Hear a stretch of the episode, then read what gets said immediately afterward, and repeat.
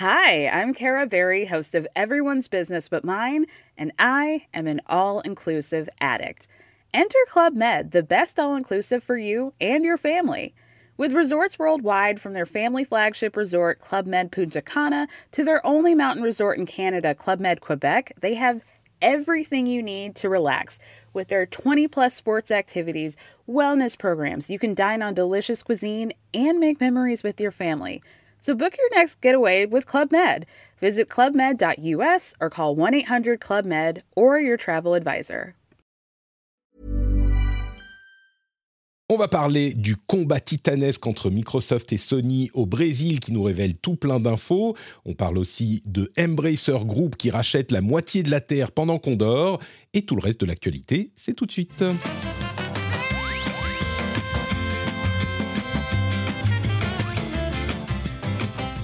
Bonjour à tous et à toutes, bienvenue dans le rendez-vous jeu, l'émission où on vous résume toute l'actu du jeu vidéo. Je suis Patrick Béja, c'est l'épisode numéro 256.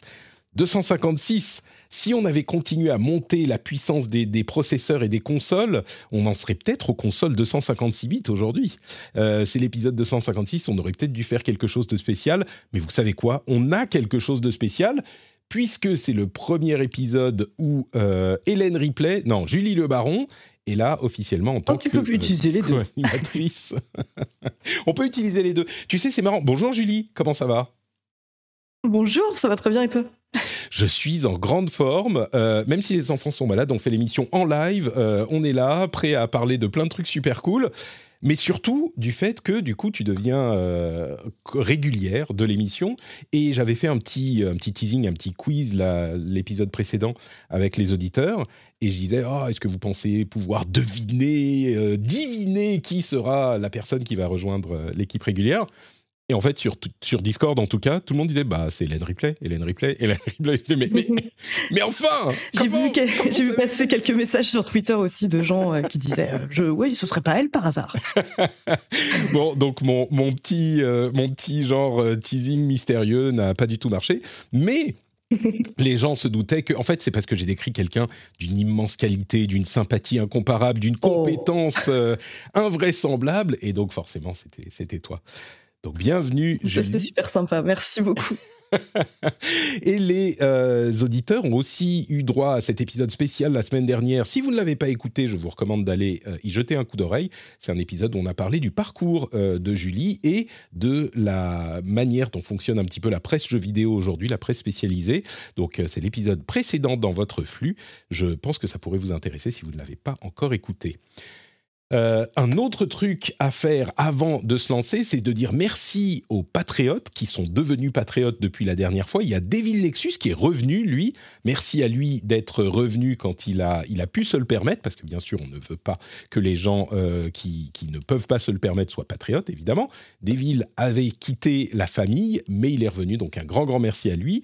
Will 9129 et Pascal sont donc les trois patriotes qui ont rejoint la grande famille. Et le producteur de cet épisode, c'est le meilleur Lancelot du monde. Il y a plusieurs Lancelot hein, dans le monde. Si vous ne le saviez pas, je vous l'apprends. Mais le meilleur Lancelot, c'est Lancelot d'Avisar. Il y en a un qui m'en voudra peut-être de dire ça. Euh, mais bon, il me soutient, Lancelot d'Avisar. Donc, merci à lui d'être le producteur de cet épisode. Et puis, euh, bah écoute, je crois qu'on peut se lancer dans les infos de la, de la semaine.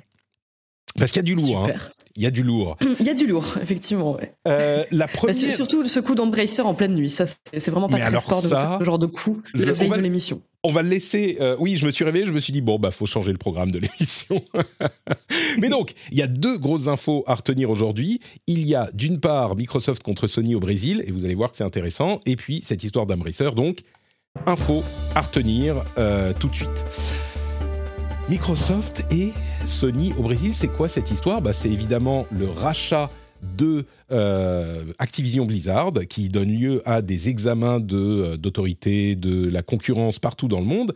Et au Brésil, il se trouve que Sony a contesté les choses et donc a, euh, enfin, a contesté, a donné, je n'ai pas regardé le, détail du détail de l'affaire, mais ce qu'il en ressort, c'est que, euh, enfin, je sais pas pourquoi c'est arrivé à ce point-là, mais ce qu'il en ressort, c'est que l'autorité de la concurrence a investigué un petit peu plus avant que dans d'autres pays et que donc elle a demandé des commentaires aux concurrents, aux autres membres de l'industrie. Et Sony a dit, euh, oulala, non mais attendez, c'est quand même hyper dangereux si Microsoft se saisit du euh, développeur du plus gros jeu du monde, c'est des jeux indispensables. Alors Microsoft disait non, non, mais ils sont pas du tout indispensables. Regardez, il y a plein de consoles qui n'ont pas Call of Duty et qui marchent euh, super bien. C'était surtout de Call of Duty dont il, s'agissait. Mais bon, ça, c'est un petit peu le classique, hein, euh, le classique de, de ce genre d'affaires. Là où c'est plus intéressant, c'est deux infos qui sont ressorties avec tout ça.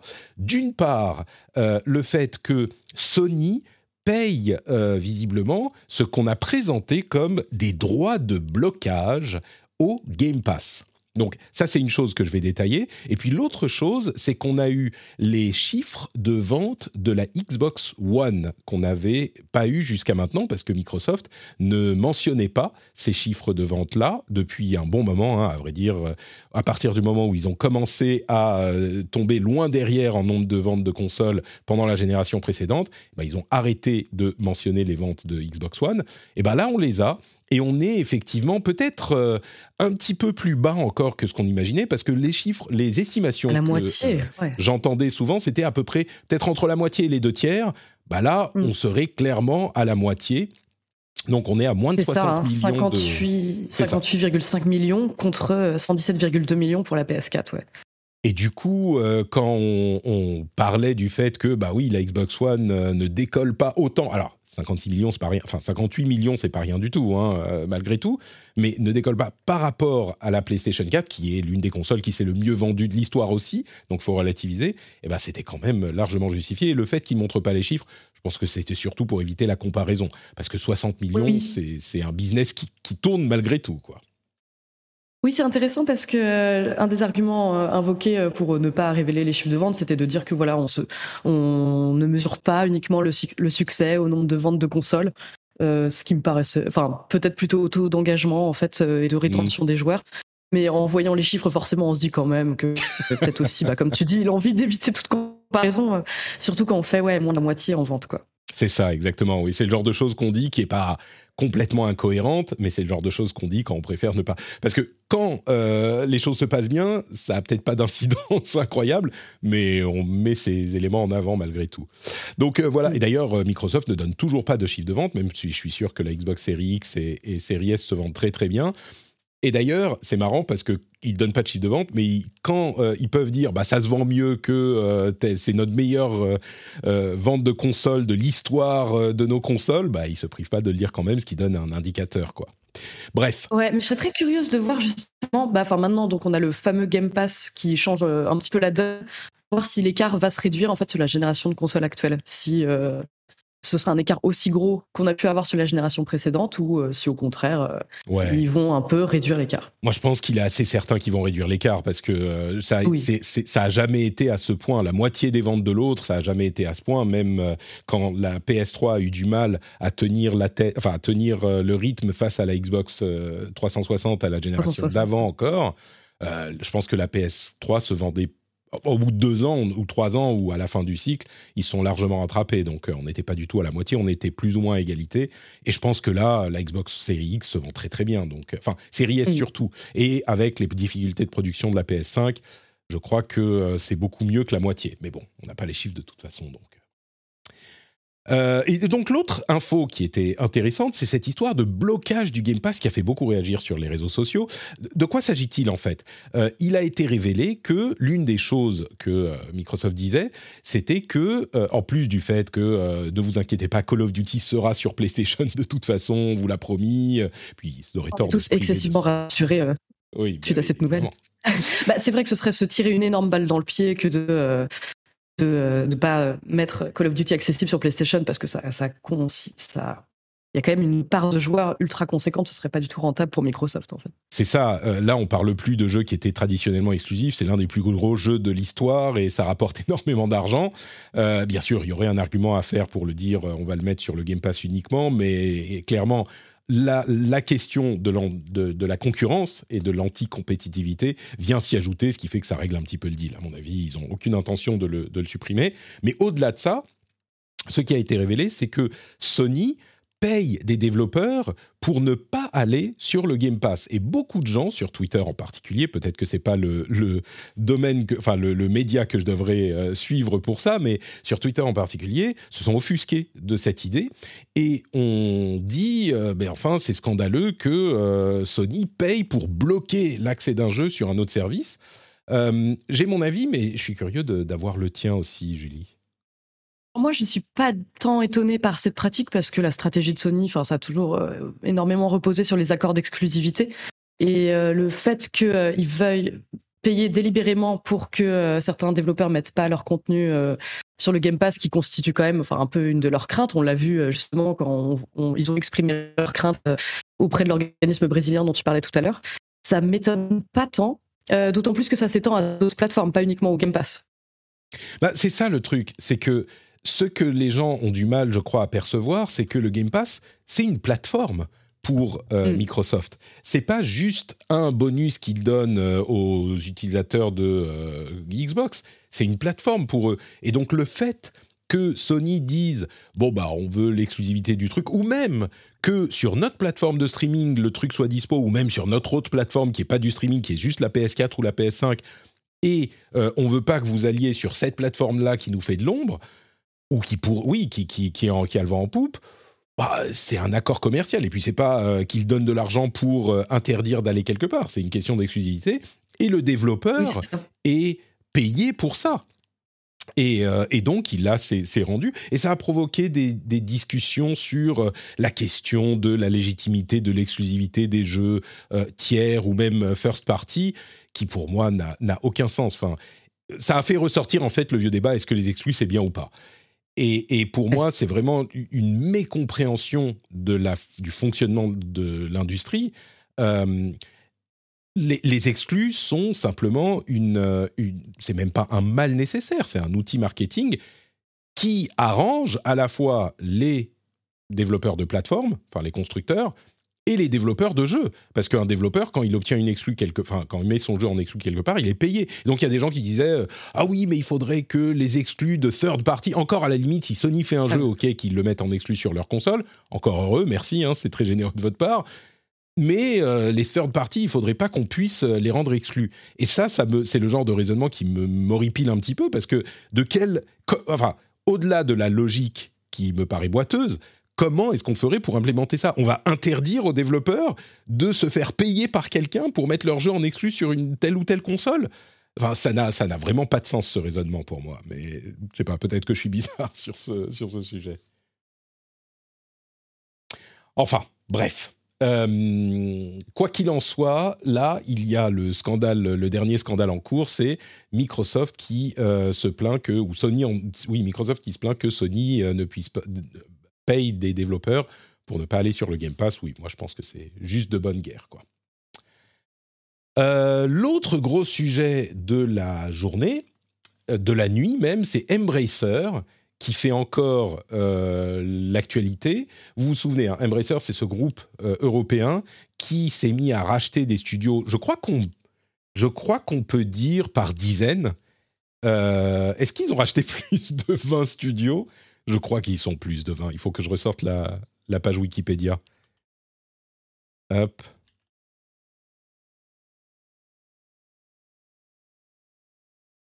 Ouais, on est, je suis sur la page Wikipédia et c'est oui bien plus de, de 20 ou 30, c'est des, une centaine de studios.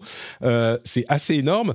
Et du coup, euh, ce qu'ils ont fait, c'est qu'ils ont racheté encore des studios. Ils s'étendent un petit peu au-delà des studios de développement.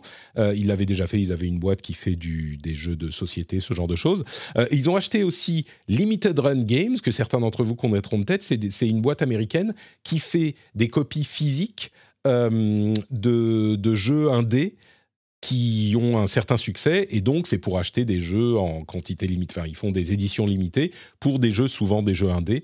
Euh, donc bref, ils ont racheté cette boîte-là. Il y en a une ou deux autres, je ne vais pas partir sur tous les détails, mais surtout, ils ont racheté aussi euh, Middle Earth Enterprises.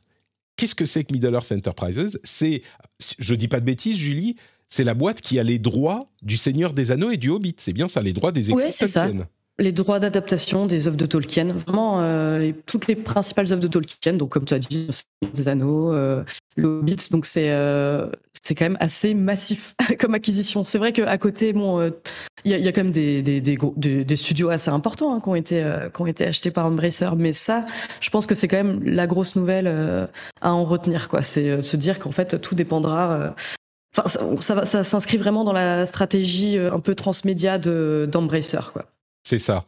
Et ils ont déjà euh, des, des, trucs comme Gearbox, c'est la boîte qu'on, euh, à laquelle on pense, c'est peut-être la plus connue. Il y a Playon. C'est quoi Playon? C'est Koch Media. Et je pense qu'ils ont changé Koch parce que ça se lit Koch parfois. Et du coup, Koch Media en anglais, je crois que ça leur plaisait pas trop. Mais d'ailleurs, tu, tu, tu, dis Playon parce que tu, tu, tu, maîtrises la bonne prononciation, mais quand on voit le nouveau nom écrit, c'est pas non plus évident à prononcer. Ouais, mais bon, ça se prononce pas coq. C'est déjà une victoire. Ouais, ça s'appelle A-I-O-N. Je, je, me suis un peu creusé la tête avant de voir comment il fallait le prononcer. Ouais. Non, non, je mais pense oui, que puis ils ont. Puis ils ont THQ Nordic. enfin, ils ont plein de plein de boîtes. Mais... Ouais, euh, puis des petits studios comme, enfin, des petits studios. Il y a aussi des studios comme Tripwire Interactive, euh, Tuxedo Labs. Enfin, c'est quand même, euh, ça fait quand même beaucoup de choses. C'est ça. Mais mais vraiment, Middle Earth, ça veut dire que la série la série euh, euh, The Rings of Power, Les Anneaux du Pouvoir, qui arrive là en septembre sur Amazon Prime, bah, c'est une série en fait, dont bon, elle appartient à Amazon, mais je veux dire, les droits ont été payés à Middle Earth Enterprises. C'est eux qui, ont, qui gèrent les droits des. Enfin, moi, ça me paraît. C'est peut-être parce que je suis un enfant des années 80 et que tu vois Donjons et Dragons et Tolkien et tout. C'est l'archétype de l'heroic fantasy. J'ai l'impression qu'ils ont racheté l'heroic fantasy un petit peu, tu vois. Oui, c'est ça. Non, c'est un peu ça. Et puis on sait en plus qu'il y a beaucoup, euh, enfin il y, a plusieurs adaptations et jeux prévus euh, autour de la licence euh, Seigneur des Anneaux, donc ouais, c'est pas mal de choses quand même. Parce qu'il y a le donc la série Amazon que tu citais, il y a aussi un film d'animation qui doit sortir en 2024 et qui est produit par Warner Bros, je crois. Et puis un jeu mobile, enfin c'est c'est ouais c'est complètement massif. Et je crois qu'il y a un autre jeu dont ils parlaient dans leur euh, communiqué de presse ou je sais plus où. Enfin, il y a un autre jeu, Le Seigneur des Anneaux, qui est en préparation. Peut-être que c'était une, une rumeur ou une, euh, un leak. Mais bref, oui, donc Le Seigneur des Anneaux, c'est quand même, c'est quand même gros, quoi. Et, et Embracer, il continue à, à, faire des annonces comme ça tous les quelques mois. Euh, je suis pas allé regarder les, les, le financement de Embracer, mais euh, c'est une. Je, je, me demande d'où vient leur argent en fait, parce qu'à chaque fois c'est quelques centaines de millions, tu sais, qui sont genre, euh, oh allez, on va racheter ça. et ça, mais ils ont des investissements où c'est quelqu'un, c'est un milliardaire qui s'est dit bon maintenant je veux faire du jeu vidéo, il s'est dit je vais mettre 10 milliards dedans. Enfin, je, je suis. C'est très probable. c'est Lars Wingefors euh, je pourrais vous le prononcer en, à la suédoise, mais je ne vais pas le faire, euh, qu'il a fondé il y a 11 ans. Et, euh, et c'est une, une, boîte publique, mais enfin, je ne sais pas d'où, parce que c'est pas qui. Tu vois, autant on parle des gros développeurs, autant les jeux, bon, il y en a, mais c'est pas des jeux qui te font racheter le Seigneur des Anneaux, euh, qui marchent tellement bien que. Enfin, bon, bref. Non, c'est clair. Après, je pense que c'est une licence qui a tellement de, de potentiel, enfin, vraiment, euh, que il y a des chances qu'ils rentrent dans leurs frais. Ouais, t'as, peut-être pas de mal à trouver des investisseurs pour ça. Euh, et, mais, mais, oui, c'est ça, c'est que elle a été pour moi cette série depuis la trilogie au cinéma, elle a été un petit peu pas maltraitée, mais enfin euh, pas bien gérée. Enfin, pas bien gérée, il y a rien eu. Depuis, il y a eu le Hobbit, bah, c'est ça. incroyable, mais euh... et, et, tu es très gentil en disant ça. mais mais il y a tellement à faire avec le Seigneur des, des Anneaux et le Silmarillion et le bon le Hobbit peut-être, mais le monde en fait. On s'en fout des histoires spécifiques dont on va parler, mais les personnages, l'univers en soi. De... C'est ça. Quand on parle de, de, d'univers euh, cinématographique ou série et tout, mais il y aurait mille choses à faire. Alors, il faut que ça soit bien, mais, mais quand même. Ouais, ça c'est la principale préoccupation. Le fait qu'il y ait énormément de choses à faire et de, de, de potentiel, ça bien sûr, mais euh, moi ce que j'attends de voir vraiment avec une vive impatience, c'est euh, bah, un bon jeu ou une bonne série. Euh, bah oui. pas été vraiment et puis puisqu'on est dans le rendez-vous jeu, on parle de, de jeux vidéo. Euh, le truc qui est qui va arriver, donc il y a un jeu mobile, il y a le euh, le, le, jeu merde, le jeu de, de stealth là. Ah comment il s'appelle le personnage principal du Pas le personnage principal. Ah, le... tu, veux dire le jeu qui, porte, qui, est vraiment ciblé sur Gollum, ouais. Voilà, Gollum. Oui, oui, et, dont, dont, les premières images n'étaient pas ultra encourageantes, on va dire. Euh, mais euh, ça, je trouve qu'il y, y, a un énorme potentiel hein, pourtant. Bah ouais. euh, faire Un, jeu d'infiltration avec lui. Middle Earth, ah bah peut-être. Ça, moi, je t'avoue que je l'attends pas trop. Mais, mais Middle Earth Shadow of Mordor, par exemple, euh, c'est pile mon genre de jeu. Je l'avais adoré. Et puis ils en, ils en sont, ils en ont fait deux. Ils sont arrêtés. Euh, mais pourquoi tu fais pas Enfin, je sais pas. Je comprends pas pourquoi il n'y a pas je vais peut-être pousser un petit peu le bouchon, mais je comprends pas euh, euh, commercialement pourquoi il n'y a pas un jeu Middle Earth, un jeu Seigneur des Anneaux chaque année? C'est c'est bizarre. Si tu as la licence, tu vas l'exploiter. Ou, au moins, bon, j'exagère en disant chaque année, mais tous les 2-3 ans, tu peux sortir un truc. Bon, il y a peut-être la même euh, malédiction que celle qui touche euh, Harry Potter, dans le sens où, qui va peut-être être rompue avec Hogwarts Legacy, on verra. Mais euh, le fait que voilà, on a un univers massif avec énormément de personnages, de, de possibilités à explorer, mais très peu de bons jeux finalement. Quoi. C'est, je pense qu'il y a quelque chose d'intimidant aussi à, à s'emparer d'une matière aussi, bah, aussi appréciée en fait des joueurs, enfin des joueurs, des lecteurs à travers le monde. On, a forcément des exigences différente avec un univers qu'on a autant euh, aimé arpenter euh, par le passé. On me dit euh, que, Warner Bros a perdu la licence et c'est pour ça qu'il n'y a plus de jeux, a plus de jeux Middle Earth. Ok, mais il aurait pu y avoir d'autres jeux. bon, peut-être que c'était le temps de développer, etc. Mais bon, bref. Mm. Bref, bref. Et oui, le Wonder Woman de Monolith, je l'attends énormément, évidemment évidemment. Euh, bon, donc peu euh, de grosses news, il y en a plein dans la troisième partie de l'émission, mais on va vous parler des jeux euh, du moment, parce que là, il y a de, quoi faire. avant ça, quand même, un grand merci encore une fois aux patriotes, aux patriotes qui soutiennent l'émission, qui lui permettent d'exister. Donc, si vous appréciez l'émission, n'hésitez pas à aller sur patreon.com slash rdvjeux, machin, vous connaissez. Et un merci aussi aux gens qui laissent des commentaires sur iTunes, et je vais vous, vous en lire un. Alors, il est très bien le commentaire, mais c'est Matthew Murdoch qui euh, l'a laissé et je pensais pas un jour avoir un commentaire de Daredevil donc euh, je me suis je me sens obligé de, de la lire. euh, et carrément la classe. L'un des indispensables à écouter tout ce qu'il vous tout ce qu'il faut pour vous tenir informé des dernières news des jeux vidéo. Des avis objectifs voilà, c'est pas moi qui le dis, avec des invités au goût différents, vous retrouverez sans aucun doute ce qui vous correspond. Merci beaucoup, Matt Murdoch, Matthew Murdoch de Suisse. Merci à toi et merci à tous ceux qui laissent des commentaires et des euh, notes sur les, euh, sur les plateformes d'écoute de podcast et bien sûr ceux qui soutiennent sur Patreon. Les liens sont dans les notes de l'émission patreon.com/slash rdv.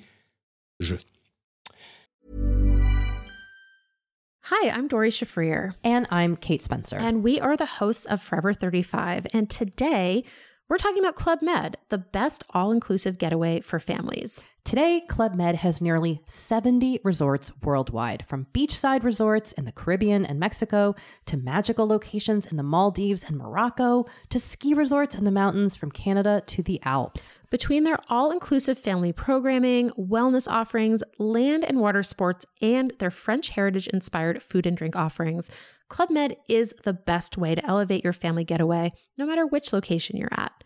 To learn more, visit clubmed.us. Millions of people have lost weight with personalized plans from Noom, like Evan, who can't stand salads and still lost 50 pounds. Salads, generally, for most people, are the easy button, right? For me, that wasn't an option. I never really was a salad guy. That's just not who I am. But Noom worked for me. Get your personalized plan today at Noom.com. Real Noom user compensated to provide their story. In four weeks, the typical Noom user can expect to lose one to two pounds per week. Individual results may vary. J'entends que ma fille s'est réveillée. Donc ma femme est allée la récupérer. Ça devrait, ça devrait tenir. Donc on va, on va continuer. Euh, si jamais il y a. Moi j'ai des problèmes de connexion. Toi tu as des, des problèmes familiaux. Chacun, c'est ça, ouais. Chacun ses tracas. Moi j'ai des problèmes d'enfants. La, la différence c'est que a priori les problèmes euh, de connexion ça peut s'arranger avec le temps. Tu vois. C'est ça la différence. Essaye de le redémarrer au cas où. bon alors les jeux auxquels on a joué, il y a de la matière. On se lance. Euh, les jeux vidéo. je, vais je, vais laisser euh, l'honneur aux gens euh, compétents. Julie, à quoi as-tu joué? J'ai beaucoup. Alors, je sais que tu n'as pas joué qu'à ça, mais j'ai très envie d'entendre parler de Roller Drome. parce que il, est sorti un petit peu de nulle part et j'entends beaucoup de bonnes choses. Mais commence par le, par le début et je vais look forward to Roller Drome dans quelques minutes. Est-ce qu'elle a disparu encore? Bah, Je suis là, je suis là. Ah, d'accord. excuse-moi, excuse-moi. Mais euh, oui, Rollerdrome, bah justement, c'est bah, comme comme toi en fait. Hein, c'était un jeu que je, c'est vraiment un jeu qui a un peu surgi de nulle part. Euh, moi, j'en ai appris l'existence euh, à peine avant sa sortie, et j'étais ultra excitée dans le sens où euh, il est développé par Roll7, qui qui avait notamment bah, sorti le dernier Holy Holy World en février que j'ai adoré. Vraiment pour ceux qui qui ont pas joué, c'est donc un petit jeu de skate excessivement coloré avec une direction artistique qui rappelle un peu Adventure Time, mais qui derrière ses airs un petit peu mignons cache un gameplay assez exigeant. Et euh, donc euh, Roller Drome, qu'est-ce que c'est? Euh, C'est un jeu. Alors ça va, ça va paraître très bizarre dit comme ça. C'est un jeu qui mêle jeu de tir et roller. Et vraiment, on est dans un délire à la rollerball. C'est avec une direction artistique inspirée par, par Möbius. Et c'est vrai qu'après Sable, je crois qu'on attendait tous en fait un jeu un, qui reprend un peu ce type d'inspiration, mais qui dispose d'un réel gameplay. Euh, sans avoir une pléthore de bugs. Et là, euh, en gros, c'est un jeu qui se déroule en 2030. On incarne un personnage qui s'appelle Kara Hassan et qui est une star donc du roller drone, cette fameuse discipline qui mêle euh, tir au pistolet et roller. Et c'est je pense que les, je vous conseille de regarder quelques images. Elle parle d'elle-même, mais c'est vraiment très très fluide et agréable à jouer. Là, pour l'instant, j'en suis euh, j'ai pas passé énormément de temps dessus pour le moment, mais je suis très contente en fait de voir que la promesse est tenue de d'avoir un, gameplay plaisant et, euh, et une esthétique euh, qui moi en tout cas me séduit euh, complètement. C'est, c'est je pense que c'est, un des gros arguments de vente. Quoi. Le, le, je dirais même au-delà de l'esthétique, oui, l'esthétique c'est Mobius et ça, ça, ça plaît beaucoup. Moi, je t'avoue que je commence, je suis pas particulièrement fan, donc c'était intéressant dans Sable. Là, c'est, ça doit faire trois ou quatre qui reprennent le même style. Je commence déjà à en avoir soupé, mais le fait est que au niveau style, c'est la définition de stylé, quoi, ce, que tu vois. Tu es, euh, sur tes rollers, dans des euh, arènes de rollers, et tu fais, en fait, tu enchaînes les tricks, et au milieu de tes tricks, c'était la tête en bas en train de faire des 360 et des, euh, des grinds sur les rampes. tu as des ennemis de différents types que tu es en train de viser. Parfois, tu as des effets genre Matrix euh, ralenti. Oui, tu peux avoir des ralentis. Ouais, ça participe au côté ultra plaisant du truc.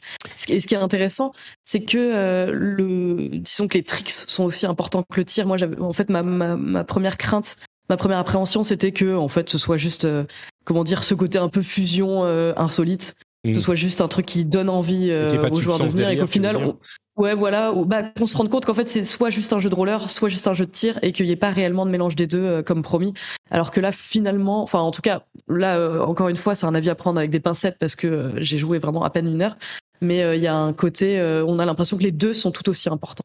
Ouais ce que j'en ai entendu, moi, c'est que euh, vraiment, ça se présente comme une sorte de mélange entre euh, Tony Hawk, évidemment, parce que roller, ou enfin, skate, ouais, machin, et euh, Doom, c'est-à-dire que Doom 2016, c'est-à-dire qu'il y a vraiment cet esprit où chaque ennemi, il n'y en a pas des tonnes, mais chaque ennemi a des caractéristiques spécifiques, et l'intérêt du, de, de, chaque nouveau niveau, c'est qu'ils vont mélanger un petit peu les différents ennemis qu'ils vont te mettre, et donc tu dois utiliser tel ennemi pour faire tel truc avec telle arme, euh, qui va te permettre de faire tel autre truc avec tel autre ennemi. Enfin, c'est vraiment euh, une, c'est pas non plus euh, peut-être pas le, jeu de la décennie, mais il y a une profondeur inattendue dans la gestion du gameplay et, le game design finalement. C'est ça que je cherche à dire. C'est pas juste, bah, c'est sympa de faire du roller et de tirer sur les gens. Il y a un vrai game design profond, quoi. C'est ça, et une musique vraiment ultra chouette en fait. Qui, je, trouve que ça fait, c'est vraiment un bon petit jeu d'été en fait à lancer sans prise de tête juste pour, euh, pour le enfin, qui est très très plaisant à jouer quoi. Exactement. c'est vraiment un jeu fun quoi. Mais comme tu dis, qui fera pas nécessairement date, mais euh, qui, qui, qui, est incroyablement fun. Il y a des gens qui commencent à le mettre dans leur euh, top 10 ou top 5 de l'année. J'ai l'impression que toi, t'es pas à ce point charmé. Mais non, pas à ce point, pas à ce point, mais mais voilà, j'aime beaucoup. Mais c'est comme comme Holy Holy World en fait. Je, Pour moi, c'est c'est un peu le, même type de jeu euh, dans lequel on va se réfugier euh, si on a besoin en fait juste de, de faire quelques tricks quoi pour se sentir bien activer son système de récompense après quelques tricks. donc voilà, euh, c'est un jeu qui est dispo sur PlayStation et PC. C'est une exclue console PlayStation. Donc voilà encore un truc où les méchants Sony ont payé pour avoir une exclue. les vilains. mais il fait, il fait beaucoup de bruit. C'est, je pense que c'est le genre de jeu de, de, la semaine ou du mois, la bonne surprise, surtout que personne n'avait vu venir. Au, minimum. quoi. Il y a aussi d'autres trucs que as, auxquels tu as joué qui sont peut-être un petit peu moins récents. Oui, tout à fait. j'ai profité bah, des, des, vacances d'été en fait pour me plonger dans un jeu que j'avais envie de faire depuis longtemps, qui est Kentucky Route Zero. Donc un jeu de cardboard computer, donc un, qui se situe, alors comment décrire ça, entre le jeu d'aventure textuelle, entre le genre littéraire du Southern Gothic et euh, la filmographie de David Lynch. Euh, où en fait on incarne un routier qui doit livrer des antiquités à une adresse qu'il ne connaît pas et euh, qui lui impose de passer par une, une mystérieuse route qui s'appelle la route zéro. Et c'est un jeu donc qui est divisé en cinq actes, qui est très inspiré aussi du théâtre. Il y a vraiment donc plus cinq actes et plusieurs scènes à chaque fois. Euh, quand je parle de la filmographie de David Lynch, c'est dans le sens où euh, il y a un côté euh, complètement abscon, un peu onirique par moment, mais qui fonctionne ultra bien, je trouve. C'est un, un, un, chouette jeu en fait dont il est difficile de parler sans trop spoiler parce que je trouve qu'il y a des scènes moi qui me marqueront. Enfin vraiment certains moments que j'ai fait, je recommande de le faire au casque parce que le, le, design sonore du jeu est assez fantastique. Il est fantastiquement bien écrit, je trouve, et très bien traduit. Et il y a des moments, moi, en tout cas, qui m'ont euh, complètement marqué. Euh, je pense plus de. C'est la manière dont je les ai vécus, à savoir dans le noir, euh, avec avec un casque et à être complètement soufflé parce que j'étais en train de voir ce qu'ils arrivaient en fait à me faire ressentir avec juste quelques lignes de texte et des, on va dire des graphismes un peu sommaires.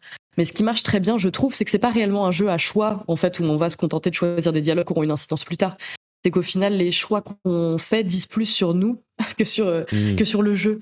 C'est, pour moi, c'est vraiment de la littérature euh, transposée euh, au format jeu vidéo. Je trouve que ça marche très très bien. Il y a une scène de l'acte 3 que je me permets de citer où il y a un, un, concert donné par une par une artiste qu'on rencontre au fil du jeu et où en fait on choisit les paroles qu'elle va qu'elle va chanter plus tard et ça, ça fonctionne ultra bien. On peut euh, soit faire une chanson d'amour ultra mélancolique, soit un message plein d'espoir, ou au contraire un truc plein de rancœur qui va potentiellement en dire beaucoup sur notre état d'esprit du moment.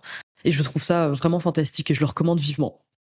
C'est un truc. Je sais pas si tu l'avais fait toi, Patrick. Non, non, c'était. Il est sorti il y a six mois, un an, quelque chose comme ça. Enfin, il, était en, early access, en développement depuis très très longtemps, et le cinquième acte est sorti. Enfin, ça a duré dix ans le développement, un truc comme ça.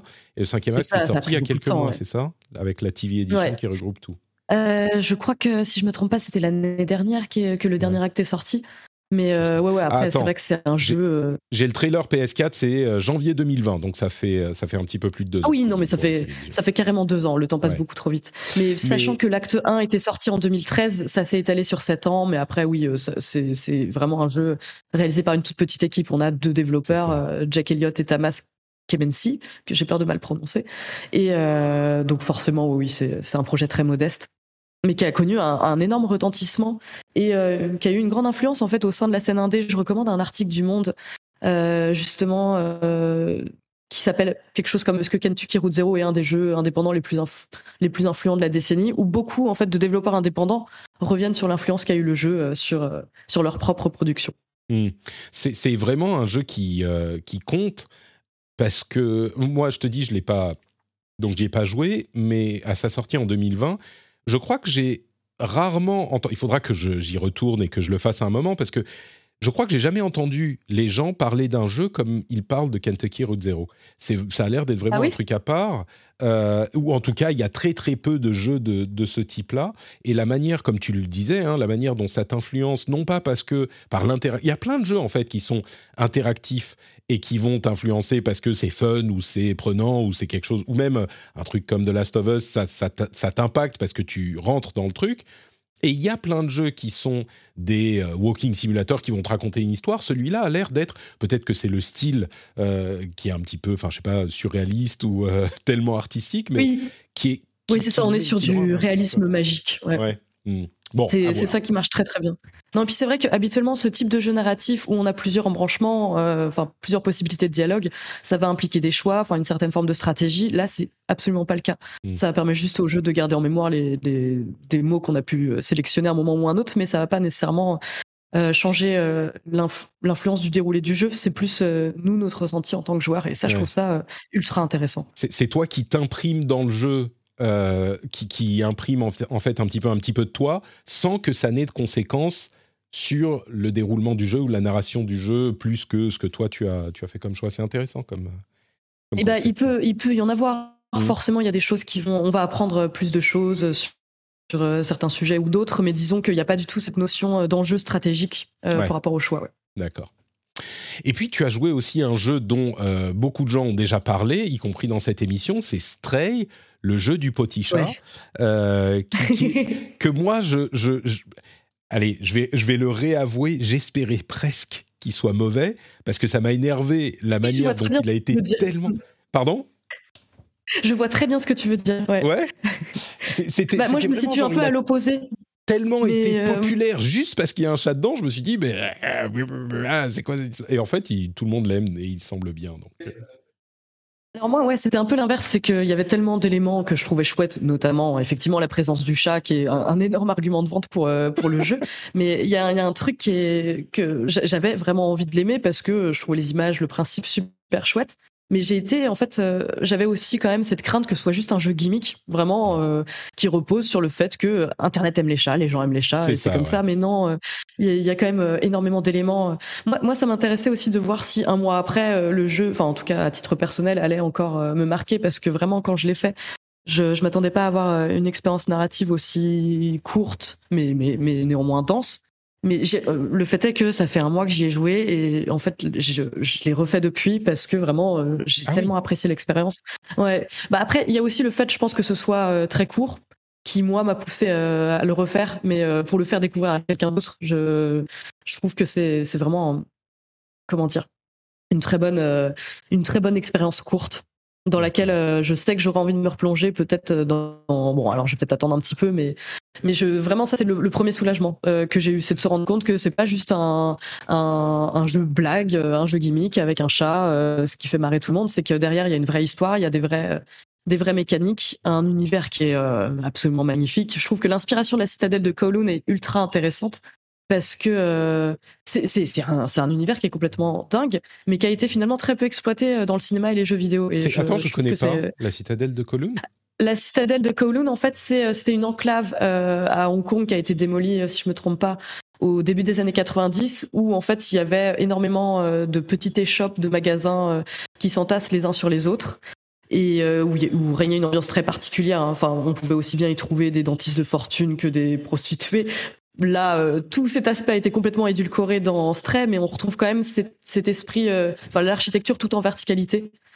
Et euh, ça marche très bien. Et c'est intéressant de se dire que Stray à la base c'est juste donc des, les, deux artistes qui ont cofondé le studio Blue 12 avaient eu cette idée en fait de partir de la citadelle de Kowloon se dire c'est un environnement ultra intéressant à explorer et ensuite après partir de l'idée qu'un chat ce serait intéressant de le faire parce que ça permettrait de passer bah, par des par des petits couloirs, par euh, de, sauter un petit peu partout et d'avoir des points de vue assez intéressants sur ce type d'environnement. Mmh. Et après tout l'aspect cyberpunk, ce qui est intéressant, j'en avais discuté avec un des producteurs, euh, c'était pas du tout parti pour être ça à la base.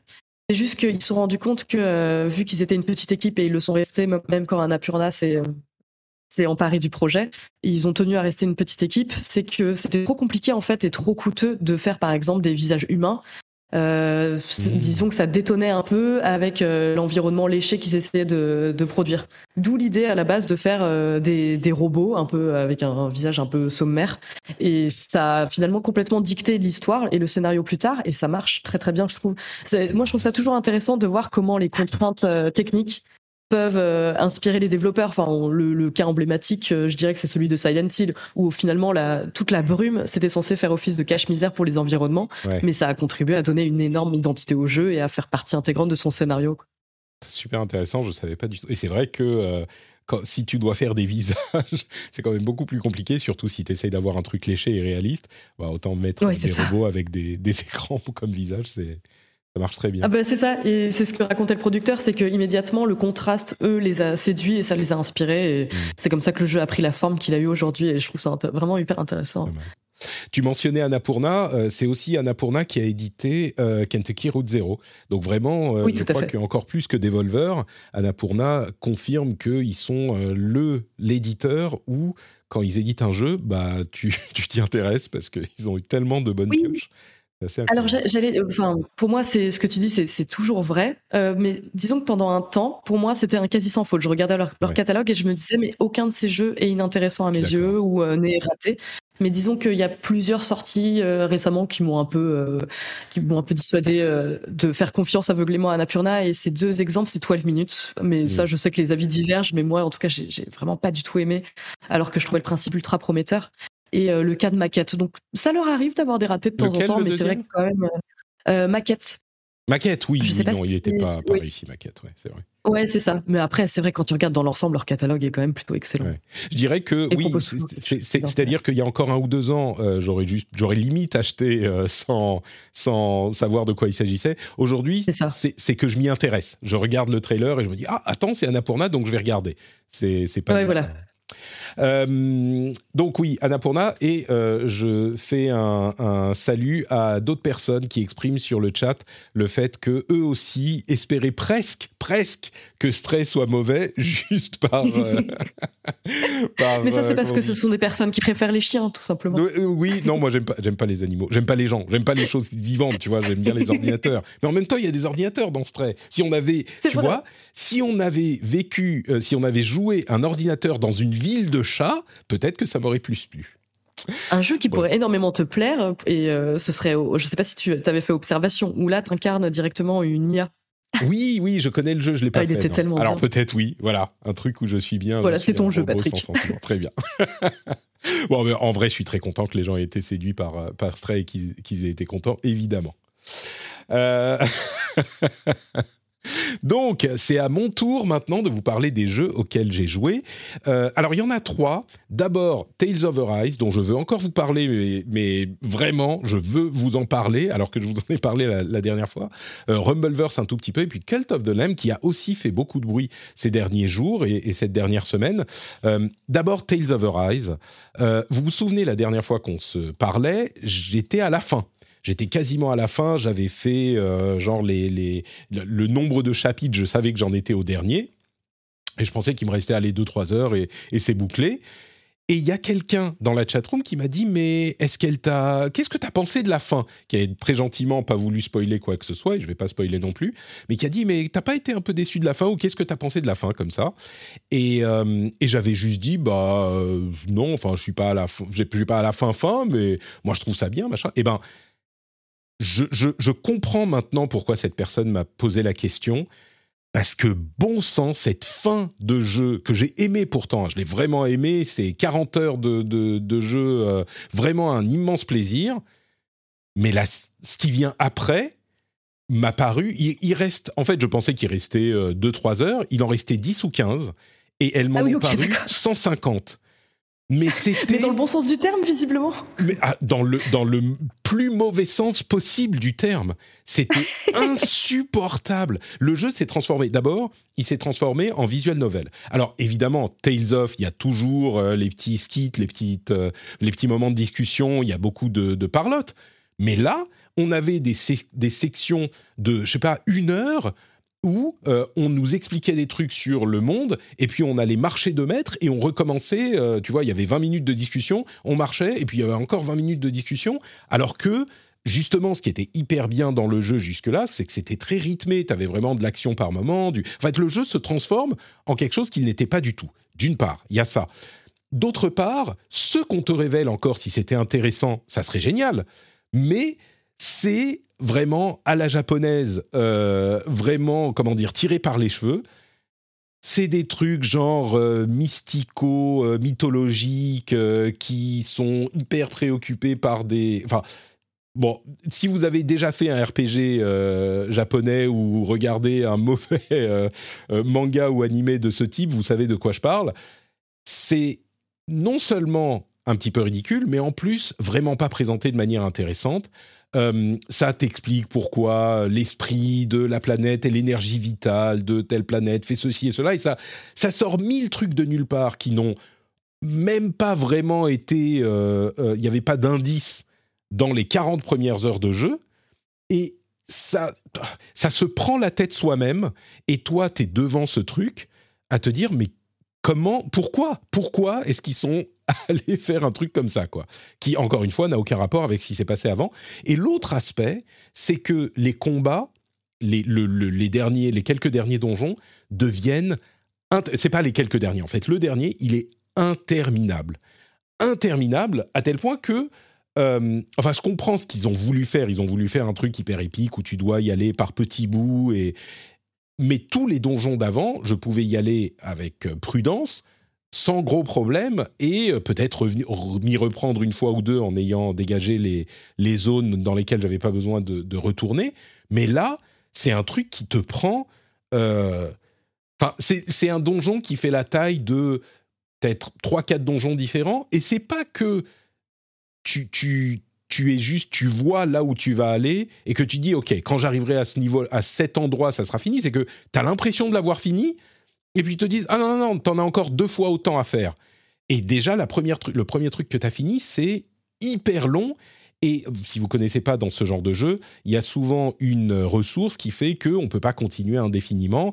Euh, c'est une sorte de ressource de soins, en gros. Tu peux pas te soigner indéfiniment et donc au bout d'un moment, trop, euh, as trop peu de vie et tu dois rentrer au village pour dormir et, repartir. Et les, les, les boss, enfin les, les mobs, ont euh, respawné. Donc il faut se retaper une bonne partie du truc. Il y a des, parties optionnelles que tu as fait et que tu n'as pas besoin de refaire, donc tu peux aller plus loin. Mais euh, c'est comme ça que ça fonctionne généralement. Et là, il y a une, une, longueur du truc qui fait que tu n'as vraiment pas envie de retourner à la, à la, base et tout retaper, parce que ça te prend littéralement une heure ou deux heures de jeu. quoi. C'est vraiment insupportable. C'est quand même un gros problème, ouais. Euh, et, c'est vrai, comme on me le dit, on me l'a dit sur Twitter, on me le dit dans, dans la chatroom, il y a beaucoup de jeux japonais qui font ça au bout du compte, euh, à la fin, et surtout des RPG qui se perdent dans euh, leur, leur, propre histoire. Mais ça faisait longtemps que j'avais pas fait de, JRPG, et là, vraiment, ça m'a... Enfin, j'ai beaucoup aimé Tales of Arise. Ça m'a presque dégoûté complètement du jeu, même de ce que j'avais fait avant et que j'avais aimé, quoi. Presque. Donc, je, continue à le trouver bien et à le, le recommander même mais mais je dirais, allez au bout, oh, ah, vous le, vous le verrez, hein, il y, a, y, a, en gros deux parties au jeu, allez au bout de la première partie et vous pouvez vous arrêter, la suite, ça n'a Enfin.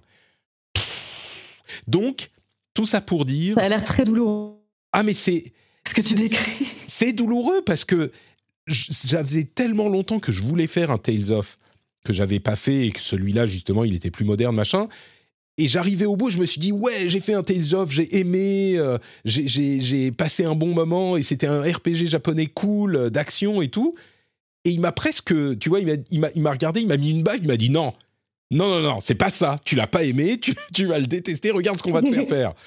Et c'est frustrant. C'est dommage parce que du coup, j'ai l'impression, ouais, c'est ça que ça a enlevé un peu bah, tout ce que tu avais apprécié au début, quoi. Un petit peu, ouais. Que tu retiens plus en fait l'amertume de la fin, euh, de devoir recommencer des choses que tu avais aucune envie de refaire. Ça m'a presque dégoûté du truc. Presque. Je reste quand même. Euh, je, l'ai aimé, je l'ai aimé. Tales of Arise, il est bien, mais cette partie, bon, disons pour les prochains, je saurai et peut-être que je m'arrêterai avant, quoi.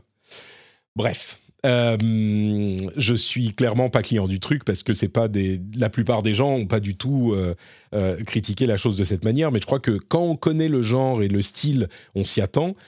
pour moi, qui n'avais pas fait de gros JRPG depuis un moment, ça m'a ça m'a vraiment frustré et je crois que les gens qui pourraient être séduits par ce genre de jeu doivent le savoir. Et un autre truc, c'est que je dis souvent, c'est complètement arbitraire, mais je dis souvent que pour moi, une review, un test, il faut avoir fini le jeu. Alors que, et si on n'a pas fini vraiment le jeu, alors ça dépend pour les jeux services interminables, c'est autre chose, mais pour les jeux solo qu'on peut terminer, j'aime bien quand on finit les jeux avant de donner son avis. Et pour moi, c'est ça un vrai test, une vraie review. Sinon, c'est juste, bon, bah, on donne nos impressions sur un jeu qui peuvent être tout à fait valables aussi. Et vraiment, ça, c'est un exemple parfait parce que si je vous avais fait le test, entre guillemets, il y a deux semaines, quand j'en étais là où j'en étais, je vous aurais dit, mais c'est un 8 sur 10, 8,5 sur 10 si je donnais des notes. Euh, et là, tout à coup, ça le fait redescendre parce que la fin interminable est vraiment douloureuse. Donc, pour moi, il faut vraiment finir les jeux avant de faire un, entre guillemets, test. Ouais, je suis d'accord avec toi. euh, Rumbleverse. Rumbleverse, c'est euh, Rumbleverse. J'étais très étonné que tu le mettes dans tes jeux du moment. Ouais. J'ai hâte de t'entendre en parler. J'y ai joué deux heures. Hein, J'ai pas non plus. Euh, il était quoi gratuit. c'est un jeu, c'est un jeu free to play qui était sur euh, le, le sur PlayStation. Je l'ai testé. il est un petit peu partout. C'est un jeu qui a été, enfin, Iron Galaxy, le développeur, a été racheté par Epic, et c'est vraiment, alors c'est un battle royale free to play mais au lieu de se tirer dessus comme dans Fortnite, on fait un petit peu du catch, en gros. Je schématise, mais c'est un petit peu... euh, enfin, c'est même pas que je schématise, en fait. C'est vraiment du catch, quoi. Et, euh, et c'est marrant parce que ils ont complètement repris l'interface de euh, Fortnite. Mais complètement. Je veux dire, quand on arrive Oui, sur oui. le jeu, on a l'impression d'être dans Fortnite. C'est Bah, ce que j'ai constaté. Ouais, je, je, je connaissais pas du tout le jeu et quand j'ai vu que tu l'avais mis, j'ai regardé quelques images et tout de suite, oui, on a vraiment l'impression que ça capitalise à fond sur Fortnite, même un peu dans la dans la DA, etc. Il y a vraiment ce côté un peu cartoonesque euh, qui rappelle euh, tout de suite Fortnite. Complètement. Mais au-delà de, même de, la DA, euh, enfin, on a l'impression d'être dans le monde de Fortnite à peu de choses près. L'interface, quand tu sais l'écran de présentation, c'est exactement Fortnite, mais vraiment 99% de Fortnite. Bref, le jeu c'est un battle royale avec 40 joueurs où on joue genre catch, où le but c'est de euh, balancer les ennemis du haut des immeubles euh, pour qu'ils se fassent le plus de dégâts possible en tombant, de haut, tomber en faisant un gros coup de coude euh, sur les ennemis de, de très très haut pour leur faire le plus de dégâts. On prend, on mange des trucs pour regagner de la vie. On a des, on apprend des techniques pour faire de plus en plus mal au lieu de récupérer des armes plus puissantes. C'est ce genre de truc. C'est comment dire c'est vraiment là alors là pour le coup c'est vraiment impression. Euh, c'est un battle royale au contact plutôt qu'au c'est pas le premier à faire un truc au contact mais techniquement ça fonctionne. C'est même relativement fun les combats sont relativement fun mais c'est un exemple de euh, je je suis pas sûr de je suis pas sûr qu'il puisse trouver son public en gros euh, Ouais. Je vois pas qui jouerait à celui-là plutôt qu'à un autre jeu du style. Euh, les jeux genre fun euh, où on va jouer avec des amis, euh, que ce soit un battle royale ou pas d'ailleurs, j'ai pas l'impression que ce- celui-là soit suffisamment fun après deux heures de jeu. Donc ça se trouve au bout de dix heures ça devient fou, mais j'ai pas l'impression que celui-là soit suffisamment fun pour me me, me, me capturer capturer mon attention quoi. Dans un monde où il y a des Mm. Fortnite, des Apex, des des Among Us, des Fall Guys, ce genre de trucs. Donc, euh, bon, je suis mitigé. Bon bah tu m'as bien convaincu de ne jamais y toucher. Tu sais, c'est marrant parce que c'est pas un jeu qui est. Je dirais pas du tout qu'il est mauvais. C'est juste qu'il n'est pas assez bon pour euh, nous, nous, nous convaincre de- d'y jouer, quoi. Ouais, je vois, je vois ce que tu veux dire. Non, non, et puis après, après moi, je dois t'avouer que je suis assez biaisé dans le sens où l'esthétique Fortnite euh, a plutôt tendance à me, à me débecter, donc je suis pas du tout attiré par ce genre de proposition. Et si là, tu me dis qu'en plus, les mécaniques de gameplay sont pas fun, ça va être difficile, ouais, effectivement. Bien sûr. Alors, les mécaniques de gameplay, c'est pas qu'elles sont pas fun. hein. C'est fun. Mm. Le, le- c'est un petit peu difficile à maîtriser comme un jeu de combat, en quelque sorte. Donc, c'est relativement fun. Mais, euh, mais, et je peux tout à fait voir comment ça devient vraiment fun avec la maîtrise. Mais, mais c'est juste que c'est un autre jeu dans lequel il faut s'investir pour vraiment comprendre les, les détails du fonctionnement et les détails euh, au-delà, tu sais, du, du gameplay euh, à la manette, le fonctionnement de bah, quels objets font quoi, où il faut aller sur la carte, tu vois, le- Mm. le méta, la méta du jeu en quelque sorte. Euh, et donc, il faut vraiment s'investir pour commencer à jouer. Et je sais pas, moi je me dis, ça parle presque, c'est pas du tout le même genre, mais ça parle presque au public de Fall Guys qui a déjà Fall Guys en quelque sorte. Mais, euh, Oui, et puis en plus, enfin, Fall Guys a quand même ce côté euh, ultra accessible où t'as pas vraiment ce besoin de t'investir dans le fonctionnement, je trouve. Enfin, c'est vraiment un jeu où tu prends la manette, tu commences la première partie, certes, tu te fais, euh, tu te fais, euh, enfin, c'est très très difficile de se qualifier, je pense, au début, mais quand même, il y a cette compréhension immédiate en fait du, du jeu et de ce qu'il faut y faire et un amusement quasi immédiat sans nécessité de comprendre en fait les mécaniques et le fonctionnement euh, du jeu, quoi. c'est marrant ce que, parce que limite sur Fortnite, un FPS ou un TPS en l'occurrence, tout le monde connaît un petit peu le fonctionnement. Donc tu as moins, tu peux tout de suite comprendre. Là, faut vraiment que tu et en plus il y a pas vraiment de tutoriel, c'est assez mal foutu. Euh, il faut que tu comprennes, que tu apprennes la mécanique de base du jeu. Et c'est peut-être un frein à l'adoption du truc. Euh, parce que sur les jeux free-to-play, euh, je crois que souvent, il faut qu'ils se reposent sur une connaissance déjà acquise par les joueurs, que ce soit TPS, FPS, machin, ou Fall Guys. C'est pas compliqué. Tu marches et tu essayes d'arriver là où tu es censé arriver. Voilà, il y a rien à apprendre. Après, tu peux apprendre des subtilités, mais sur celui-là, faut vraiment apprendre un système de combat qui est différent. Donc, je pense que ça risque de lui, de lui, euh, de jouer en sa défaveur, quoi, cet aspect. Euh, tac tac, quoi d'autre? Euh, Oui, donc Cult of the Lamb. Oui, alors ça, euh, c'est aussi un jeu un petit peu comme Roller Drome qui a fait beaucoup de bruit ces dernières semaines dans les cercles de, de fans. et on en avait vu des images déjà qui avaient été présentées il y a un moment. De, ça fait, je crois, un an que les premières images ont été présentées. Mm. c'est un jeu qui est un mélange entre un roguelike et, ou un roguelite et euh, un jeu de gestion euh, un petit peu limite à la, à la euh, Story of Seasons ou merde, attends, le, le, jeu auquel je pense. merde, super connu, qui a vendu des millions, développé par un seul développeur, qui a été Star sur toutes plateformes. Star du Valais. Merci. Euh, et donc, c'est un mélange entre Roguelite et Star du Valais, avec l'enrobage absolument incroyable euh, de des petits animaux mignons qui vouent un culte satanique à des démons euh, menés par l'agneau qu'on joue nous et qui est donc le chef de ce culte, le culte de l'agneau, le cult of the lamb. donc l'enrobage déjà est hyper plaisant parce que c'est super euh, adorable de voir toutes ces bestioles, euh, tu vois, qui font en plus personne ne parle évidemment, c'est tous des petits euh, qui genre tu, tu, vois le petit truc qui fait bé et ça fait oh maître s'il vous plaît ne me sacrifiez pas, je peux vous servir jusqu'à la fin des temps, tu vois, ce genre de truc. Et donc tu explores en, dans un environnement 3D et, et, les personnages sont tous en 2D en fait, donc ça donne un look particulier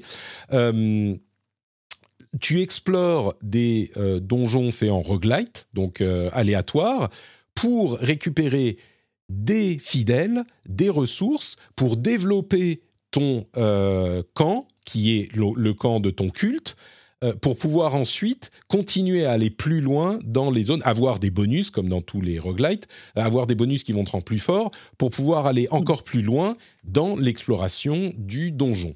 Donc c'est vraiment une alternance entre ces deux modes de jeu qui sont tous les deux aussi importants l'un que l'autre. Euh, et qui sont tous les deux assez, euh, assez développés finalement. Avec tout cet enrobage, à chaque détour du jeu, tu as l'aspect euh, culte satanique avec des animaux mignons euh, qui, qui, qui, qui, qui, constitue l'essentiel euh, de l'esthétique et de, du propos du jeu. Ah, ça aussi, tu vois, je, en voyant les premières images, j'étais ultra séduite aussi parce que, bah, forcément, c'est une proposition assez qui marche bien. Moi, forcément, les animaux mignons qui font des choses horribles, on a vu ça dans South Park, on a vu ça dans Happy Tree Friends c'est toujours super drôle et le fait que soit bon bah édité par Devolver joue un peu hein. enfin ils ont quand même ce genre de proposition un peu euh, un peu décalé qui qui marche bien mais j'ai l'impression qu'au-delà de ça enfin au-delà de ce côté euh, un peu euh, un peu rigolo, il y a des mécaniques qui fonctionnent réellement bien quoi. Je sais pas ce que t'en penses mais surtout le côté action aventure, enfin le donjon ça a l'air de, bien se tenir. Alors écoute, oui, je pense que la critique est unanime. tout le monde est d'accord pour dire que tout fonctionne. Et à vrai dire, moi aussi, je trouve que mécaniquement, alors c'est pas pas Dead Cells, c'est pas Hades, mais c'est quand même sympa euh, au niveau mécanique. Les combats sont cool et le moment-to-moment gameplay fonctionne, c'est certain.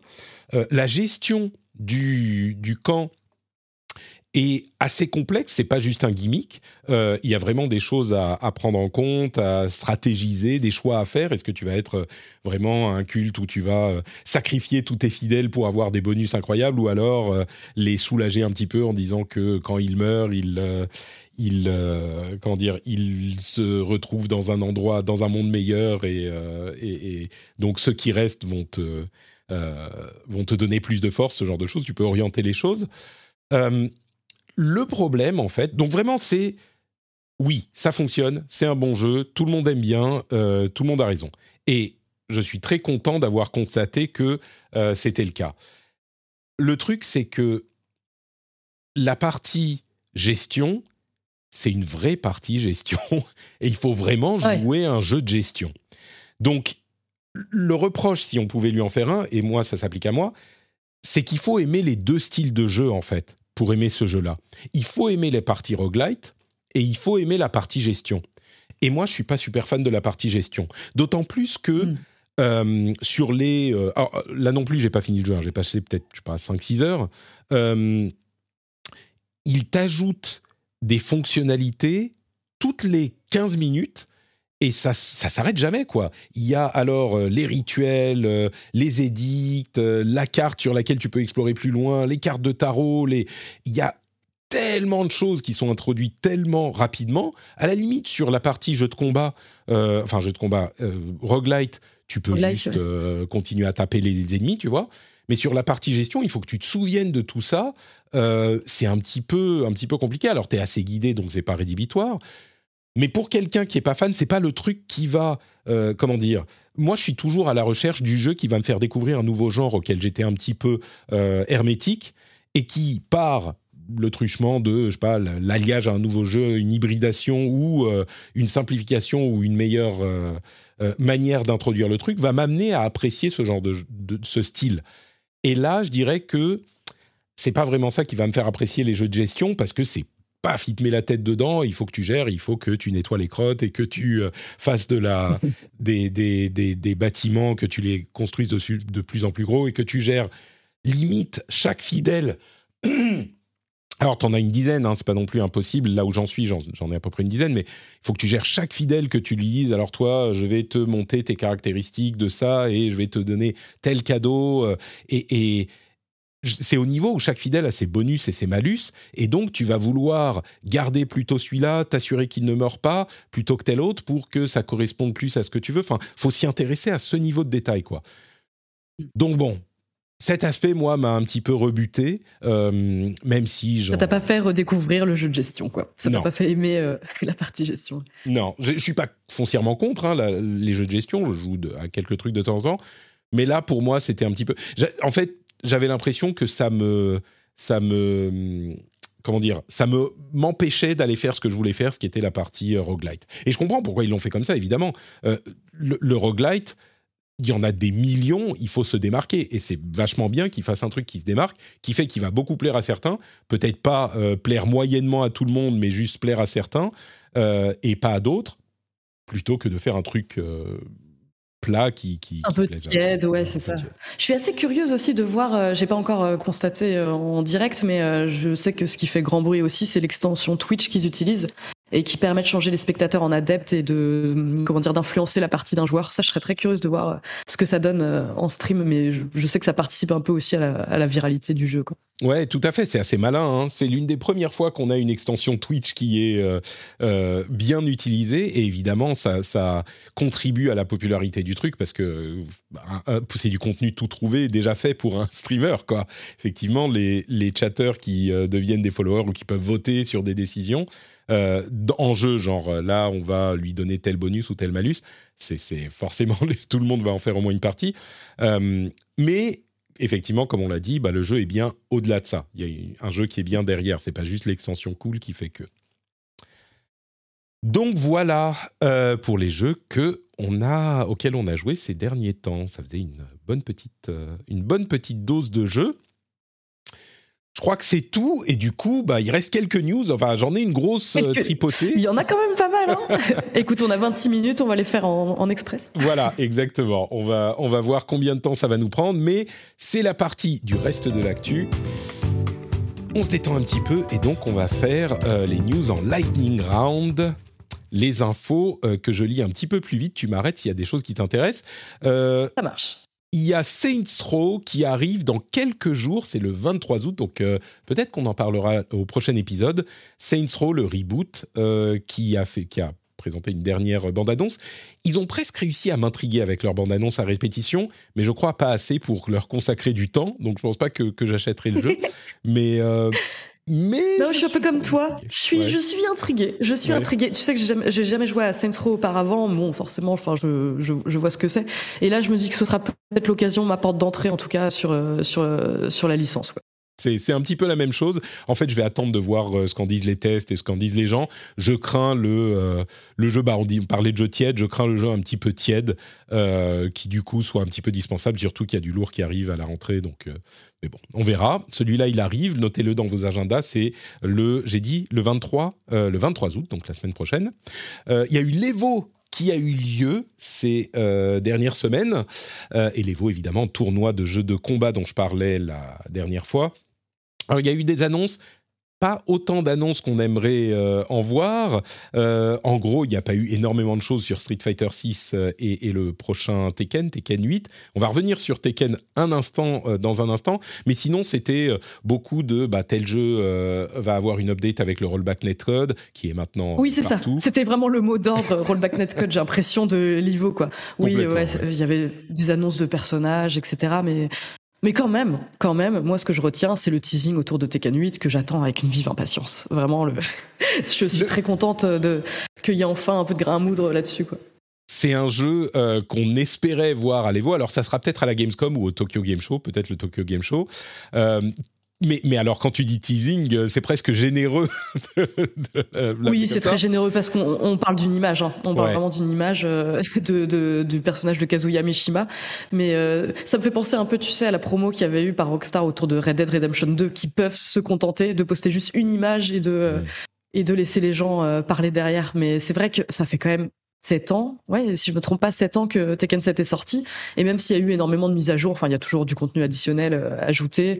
Euh, on a quand même très envie de voir un nouvel épisode venir parce que euh, qui dit nouvel épisode de Tekken dit aussi ajustement en termes de gameplay. Enfin, c'est pas juste un roster qui s'étoffe.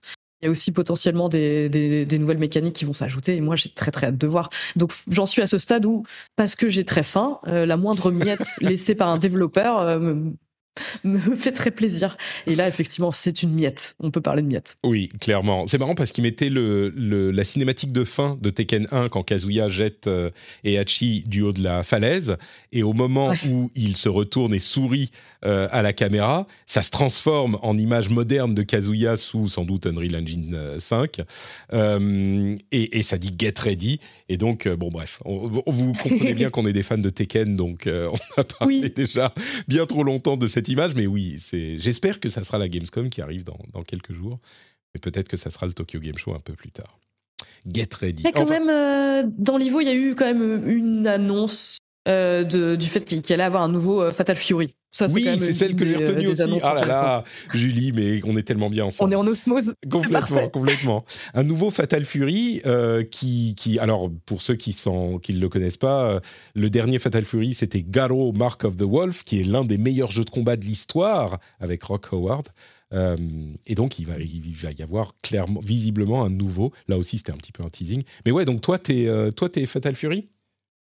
Je, je, moi, j'aime bien, et, mais c'est surtout que c'était tellement inattendu. Enfin, le, ça fait plus de 20, ça fait quoi? Ça fait 20 ans que euh, Mark of the Wolves est sorti? Ah ouais, moi j'y jouais quand j'étais au euh, Japon dans les salles d'arcade, donc euh, oui, ça fait 20 ans. Ouais, c'est ça, il est sorti en 99 sur arcade, je crois, ouais. Et, je, je, suis très très curieux. C'est plus l'aspect complètement inattendu, le fait de savoir qu'on va retrouver Rock Howard qui, qui moi me réjouit. Ouais. Je suis d'accord. Rock Howard, le fils de. pas de Todd Howard. le fils de Guise Howard, qui a été élevé par Terry Bogart. Donc il euh, mélange un petit peu les deux, les deux styles de combat. Les gens qui ne sont pas fans de jeux de combat nous ont euh, lâché en route.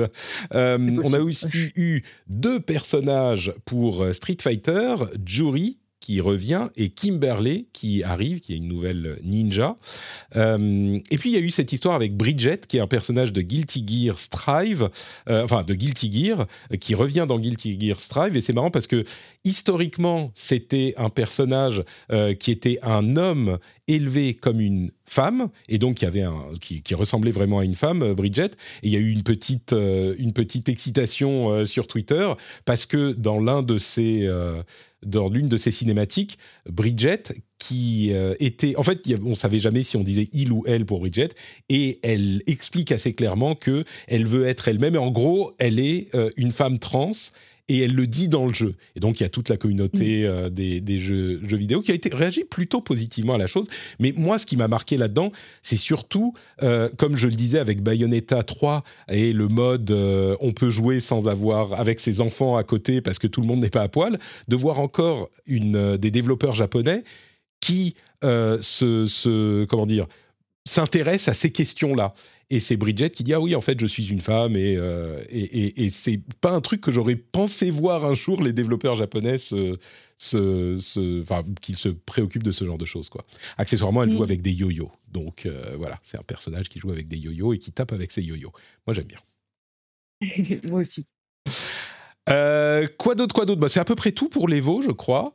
Donc, oui, je crois que on a fait les a gros fait trucs. tour. Euh, Il y a eu un Nintendo Direct sur Splatoon 3, dont je ne retiens pas énormément de choses. Il arrive aussi en septembre, Splatoon 3, si je ne dis pas de bêtises. Euh, il y a- si, il y a Je peut-être crois que c'est ça, ouais. il y, a- il y a eu un nouveau, il y a un nouveau mode qui a été présenté où c'est pas du 4 contre 4, mais 2 contre 4 contre 2, qui est plutôt euh, intéressant. Euh, et mais ça- Après, Pas grand chose à signaler à part le fait qu'on va retrouver des, des armes euh, déjà connues de la franchise, qu'il y aura quelques ajouts, des, des nouvelles armes. Enfin, moi, moi j'attends de voir. Je suis quand même assez curieuse de ce Splatoon 3. Ouais, c'est un jeu vraiment euh, particulier. C'est le genre de jeu auquel je jouerai euh, avec mon fils quand il sera suffisamment grand pour jouer à des TPS euh, dans quelques années. Évidemment, je vais pas le mettre sur des, des trucs militaires. limite, bon, il voudra jouer à Fortnite, mais première étape, ça sera le jeu où on se tire dessus avec de la peinture. C'est un petit peu plus, un petit peu plus cool. Donc, il y aura le 3 pour ça. Donc ça, c'était le, le Nintendo Direct. Il y a eu le THQ Nordic Showcase.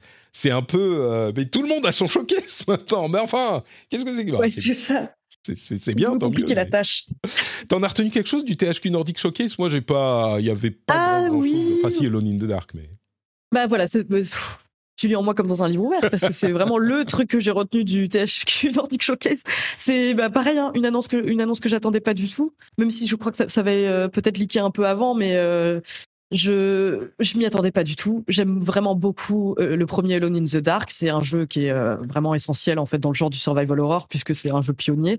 Mais euh, là où je suis, enfin, disons que je sais pas si c'est réellement nécessaire hein, de, faire un remake. C'est une question qui est toujours légitime à se poser, mais je suis assez contente de savoir qu'il y aura donc un des auteurs de Soma que j'avais vraiment adoré, qui en termes de narration était, je trouve, assez superbe. Donc, il s'appelle Michael Edberg.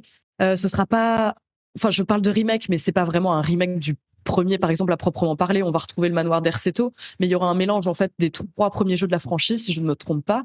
Et euh, j'ai l'impression que THQ Nordic sont entourés de gens euh, plutôt compétents. Bah, il y a le Michael Edberg que je citais, mais il y a aussi un artiste qui s'appelle Guy Davis, qui a notamment travaillé avec Guillermo del Toro et qui, je pense, peut, euh, je pense que de très belles choses peuvent euh, accoucher de son cerveau malade. Vraiment, j'ai, je suis très très curieuse de voir ce que ça peut donner.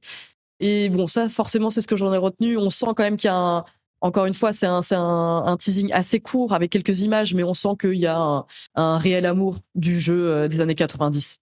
Et j'ai, très très hâte de voir ce que ça, ça peut donner, tout comme euh, j'ai une énorme appréhension euh, de voir une franchise que j'aime vraiment sincèrement euh, se faire malmener. Mais bon. Ouais. Disons que. Je veux pas être le, le rabat-joie de service, mais. Surtout après avoir passé 10 minutes à parler de jeux de combat dont, dont seul 10% de l'audience, euh, à, à quel seul 10% de l'audience s'intéresse, mais j'ai l'impression que comment dire, j'espère qu'il sera bien, mais c'est tellement vieux Alone in the Dark. Est-ce qu'on peut vraiment Oui, faire enfin, Est-ce qu'il y avait une histoire incroyable? Est-ce qu'il y avait un truc euh, Je je sais pas. S'ils avaient annoncé un autre survival horror avec un autre titre, est-ce que ça aurait pas été la même chose? Et du coup, les gens Oui. qui sont super excités pour le truc, c'est des gens qui ont dans l'amour de Alone in the Dark, qui leur euh, je sais pas, qui, qui font qu'ils sont euh, plus excités pour le truc que si. Ce qui est très bien, hein, il n'y a pas de raison de, de se Ouais. bouder son Non, mais- plaisir, hein, mais. Je suis d'accord avec toi dans le sens où euh, le, le problème de ces euh, de ce, ces projets-là, c'est que ça repose énormément sur la nostalgie. Bon, on a vu par exemple avec le cas de Capcom euh, et ses remakes à, à tir larigot que c'était possible en fait de faire un jeu qui qui repose pas exclusivement sur la nostalgie, qui peut permettre vraiment de donner un nouveau souffle à un ancien jeu, euh, de de faire découvrir euh, des œuvres cultes à Mm. toute une nouvelle frange de joueurs. Pour le cas de Lone in the Dark, c'est très particulier parce que euh, ce qui faisait vraiment, euh, je trouve, sa distinction, c'était le fait de de créer la peur avec pas grand chose, un sentiment. euh, Enfin, c'était à un moment où le survival horror n'existait pas réellement. Et là, maintenant qu'on en a mangé énormément faut- et que c'est un genre très connu, euh, Il faut préciser qu'il date de 92. Donc 92, euh, pour ceux qui l'ont pas vécu, il y avait 4 pixels dans l'image. hein. Euh, C'était vraiment, enfin, c'est un jeu en 3D. Un personnage était composé de quoi? 15 20 pixels 30, de- Pardon, pas pixels, mais polygones.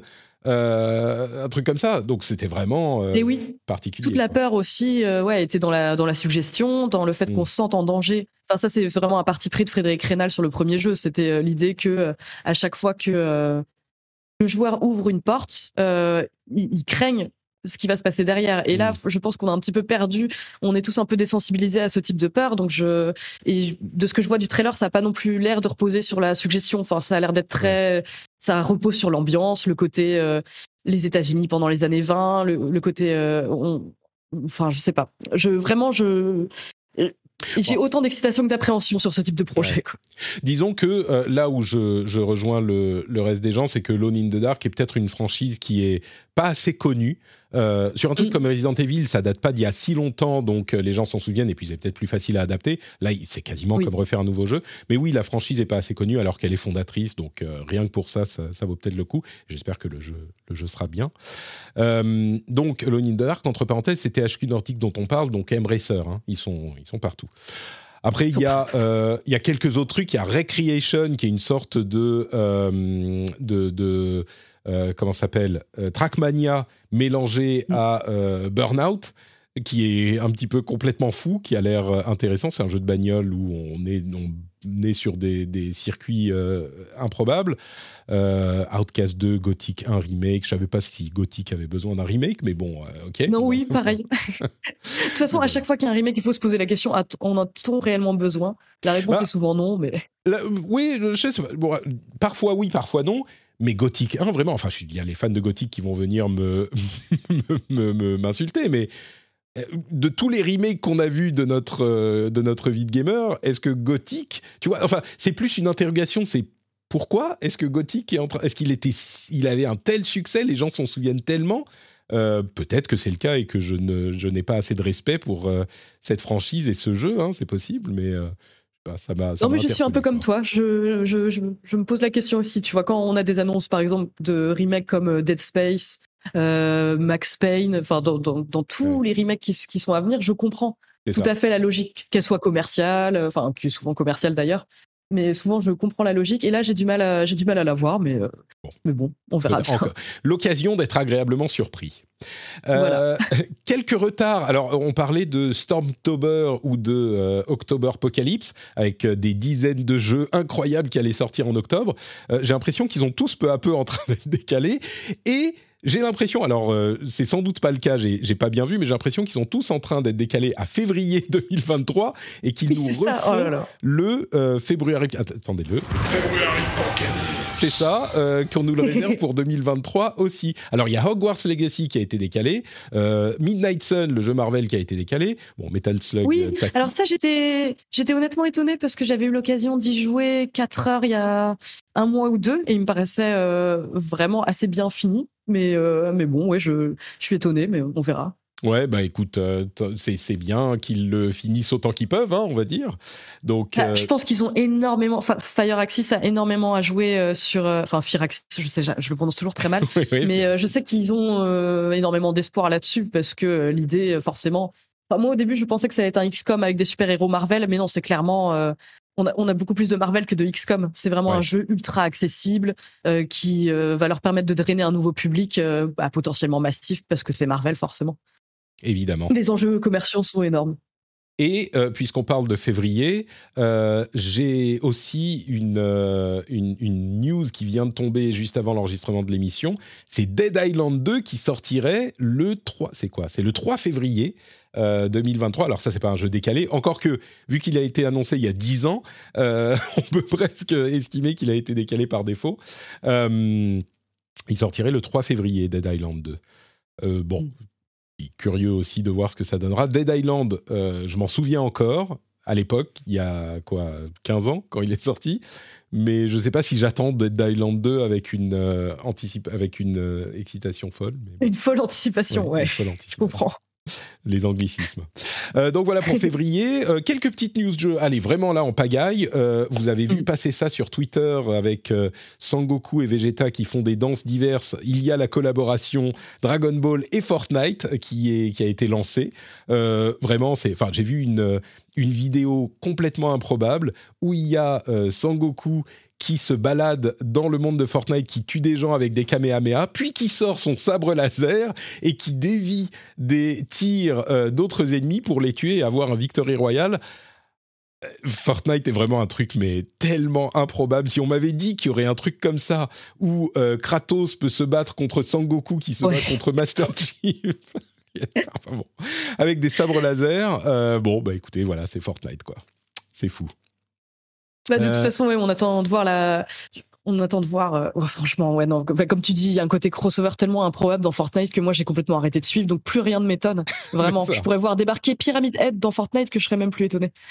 Non mais complètement, il y a rien qui est hors limite, rien. Je, je- enfin bon, je sais pas ce qui. que- quelles sont les plus grandes licences Enfin, il y a déjà, il y a Marvel, il y a, il y a Star Wars. Donc déjà, les plus grandes licences du Ouais. monde y sont. Maintenant, on a des licences C'est déjà japonais. fait. Il va y avoir, enfin, je sais pas, Chainsaw Man, euh, tu vois les trucs à la mode en ce moment qui vont débarquer. Il y a, y a, enfin, il y a Naruto, mais il y a tout quoi. Donc euh, Il y, a, y vraiment tout. Euh, et d'ailleurs, ça me donne presque envie d'aller d'aller relancer Fortnite euh, rien que pour euh, voir un petit peu Sangoku, mais il faudrait acheter la skin. Ça fait pour quelqu'un qui joue jamais. Bon. Euh, et dans ce monde où il est compliqué de vendre des choses, Activision a une idée géniale pour vous pousser à acheter Call of Duty euh, euh, pour payer Call of Duty en précommande.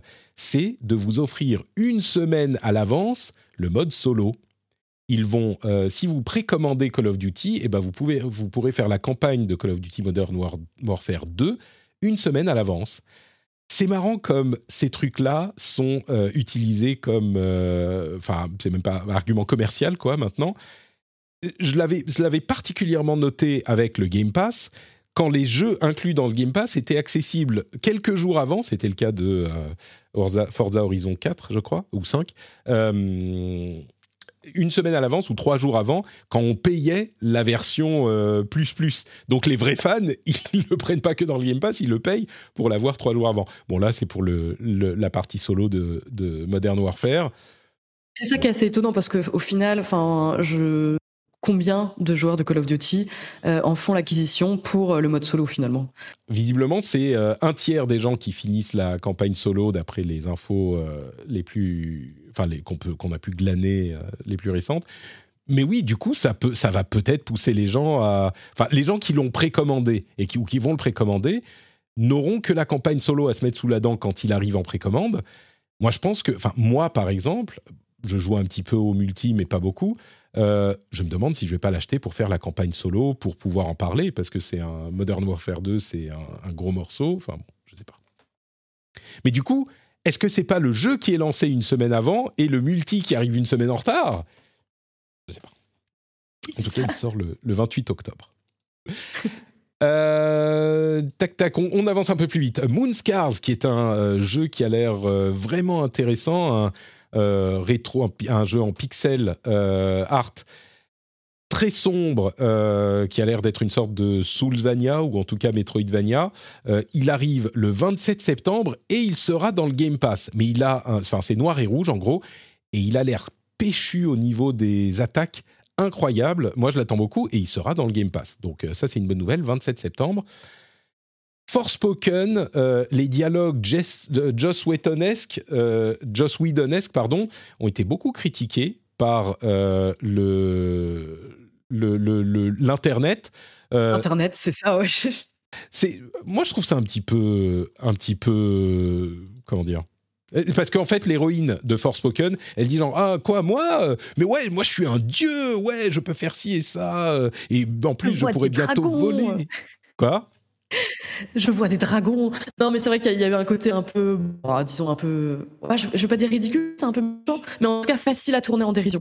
Ouais, Et c'est ce ça. que les, in- les internautes sont, se sont donnés à cœur joie, on va dire.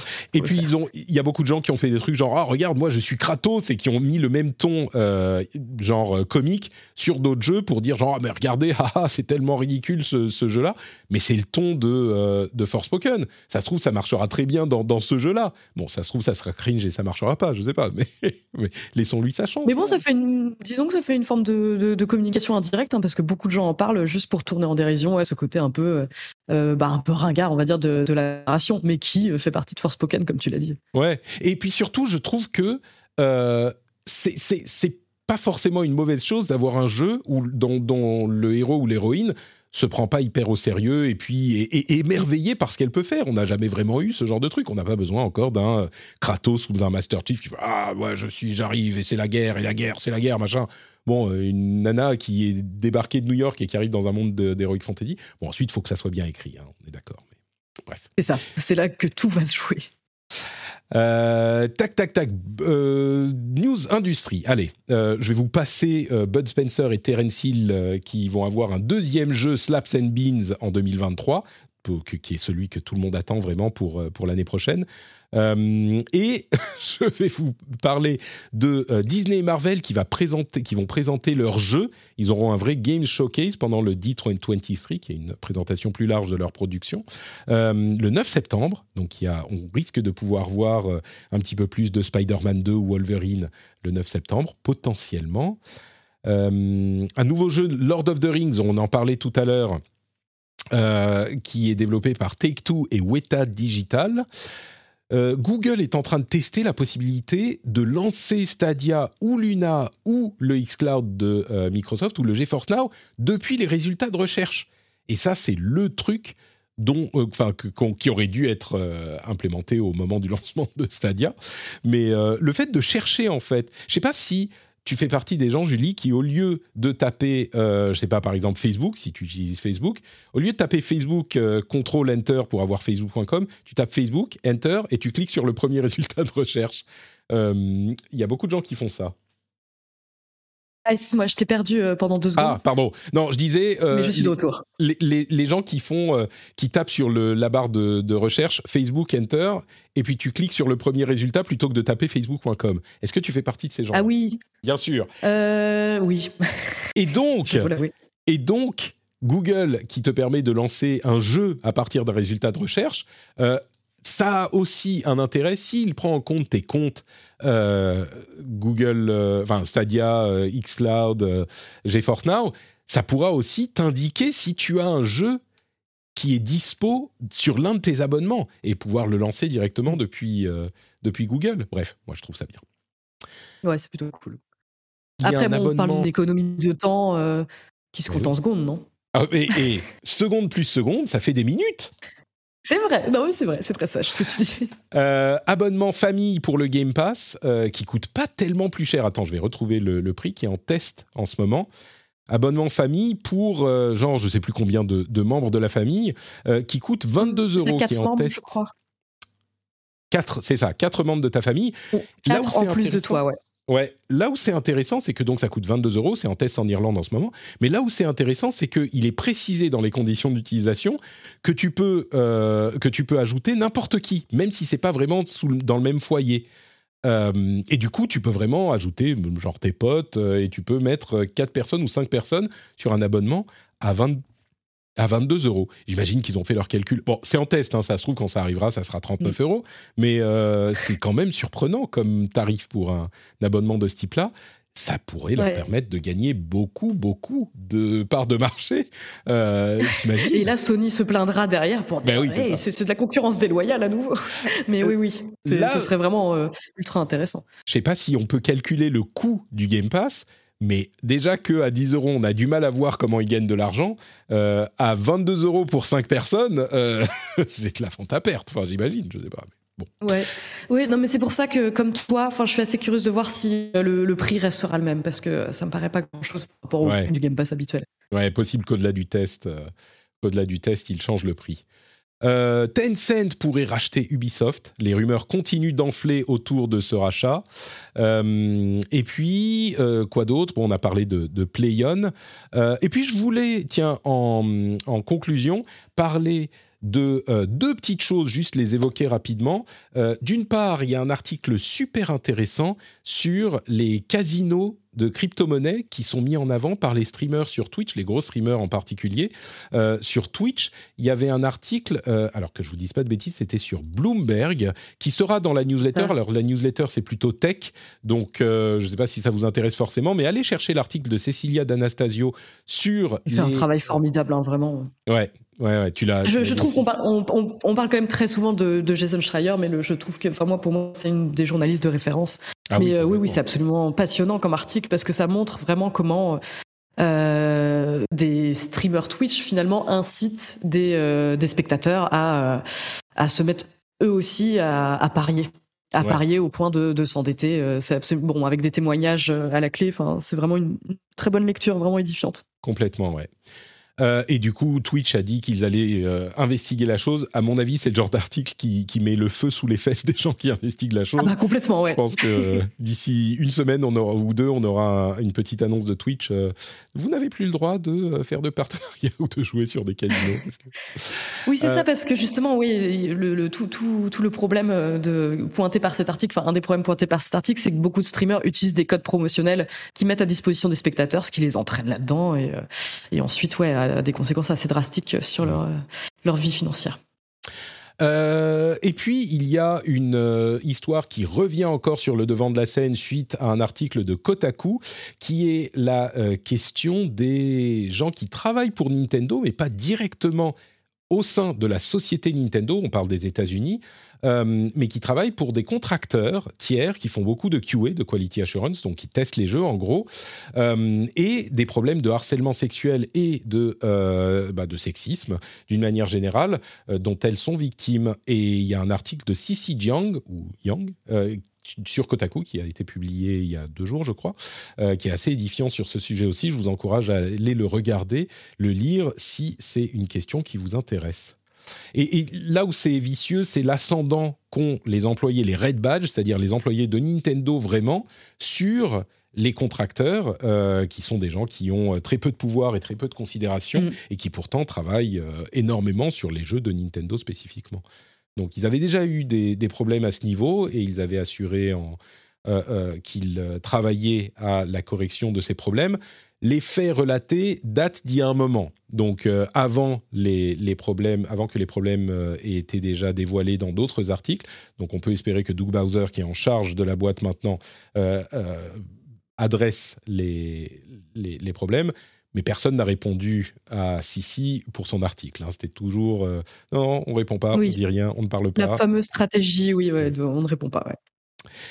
Donc voilà pour Nintendo. Et puis la dernière chose, peut-être que j'en parlerai un petit peu plus longtemps dans l'after show, euh, mais il y a une autre histoire, alors qui va un petit peu dans, pas, vraiment dans l'autre sens, mais euh, l'histoire d'un créateur de contenu sur Overwatch qui s'appelle SVB, qui est un petit, un petit créateur, il a genre 40, 45 000 abonnés sur euh, YouTube, mais il avait été victime d'une d'un hoax où un jeune adolescent euh, anglais, lui il est anglais, euh, a publié euh, sur Twitter un faux témoignage l'accusant de harcèlement sexuel et de d'avoir utilisé des, des, cours particuliers sur Overwatch pour lui demander des images, des nudes et des trucs comme ça, alors qu'il savait qu'elle, cette personne, cette personne fictive, était, était mineure. Et c'était une personne qui a posté ça sur Twitter, et deux heures plus tard, la personne qui avait fait ça, c'était un faux, a avoué que c'était un faux, et il voulait montrer à quel point euh, il était facile de ruiner la réputation de quelqu'un. Et vraiment, ce genre de truc, je m'en méfie parce que c'est, j'imagine, utilisé pour euh, euh, critiquer les gens qui qui, qui, qui, condamnent ce genre de comportement, en fait. Je ne sais pas si je me fais bien comprendre, mais je pense que vous comprenez. Mm. Mais dans ces deux heures, il a un petit peu réussi son coup, le, type qui a fait ça, parce que c'était l'enfer. Le type s'est vu, euh, euh, euh, comment dire, condamné par la presse, par les gens qui le suivaient, d'autres créateurs de contenu. Et lui, on le voit en stream qui découvre ça. Et en plus, lui, il parlait de, des questions de sexisme depuis, depuis longtemps. Il milite pour la, la, comment dire, la reconnaissance euh, de ses problèmes dans l'industrie, etc. Enfin, il milite, il en parle beaucoup. Mm. Mais c'était édifiant de voir à quel point une personne, et, ce qu'il dit, lui, SVB, c'est bah, les journalistes ne vont même pas essayer de vérifier la véracité des faits. Alors, et ils m'ont condamné. Ça, je suis d'accord. Ça, ça, je suis d'accord, c'est quand même déplorable, effectivement, de la part des journalistes de pas vérifier derrière avant de s'en insurger, parce que ça fait partie de leur travail. Mais le problème avec ce type d'initiative, c'est qu'effectivement, bah, enfin, ça a tendance à décrédibiliser les témoignages de, euh, de, victimes, de réelles victimes, qui déjà, euh, bah, enfin, c'est déjà suffisamment difficile de prendre la parole sur ce type de sujet et d'être pris au sérieux.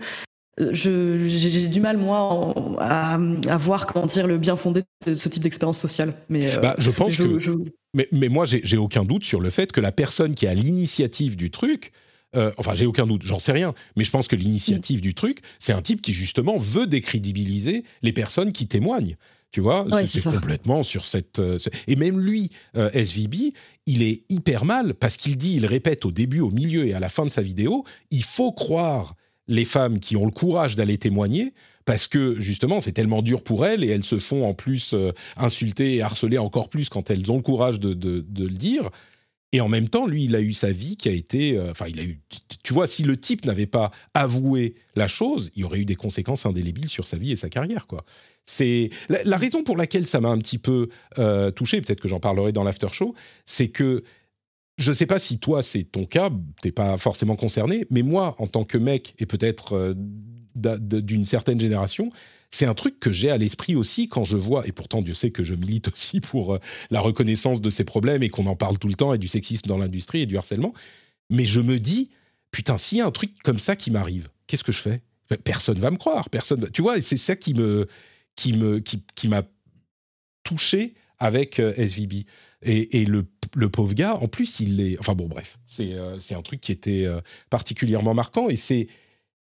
Je crois que le truc qu'il. euh, comment dire Que je retiens au final de ce genre d'histoire, c'est qu'en réalité, ce genre de choses n'arrive pas, ou très rarement. Je veux dire, les, les, les, les hum, accusations de ce type qui se révèlent en fait être des hoax.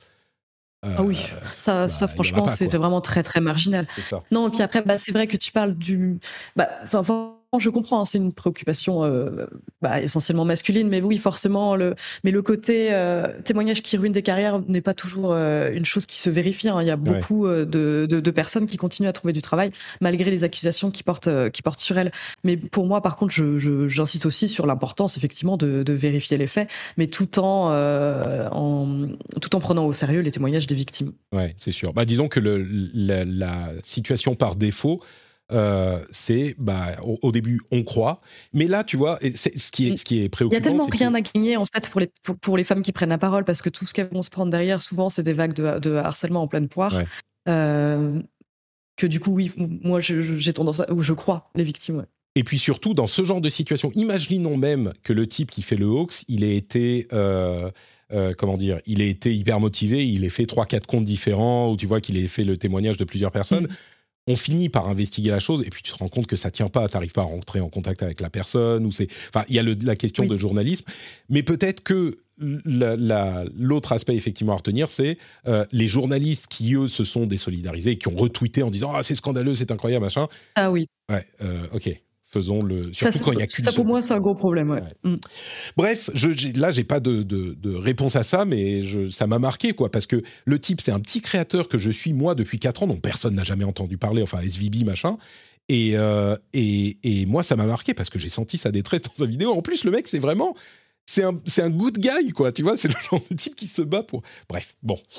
Voilà pour les trois sujets controversés que je ra- ra- gardais à la fin euh, de l'émission, mais je crois que le truc à retenir sur ce sujet, c'est oui, malgré tout, malgré les aspects positifs et négatifs, l'important dans ces situations, c'est de croire les victimes avant tout, et puis euh, peut-être avec un circonspection, mais de croire les victimes avant tout, parce Non, que ah, c'est- dur. Quoi. Oui, ça je suis entièrement d'accord. Mais euh, comme tu dis, hein, par exemple, avant de s'insurger sur Twitter, effectivement, vérifier les faits derrière, notamment quand on est journaliste.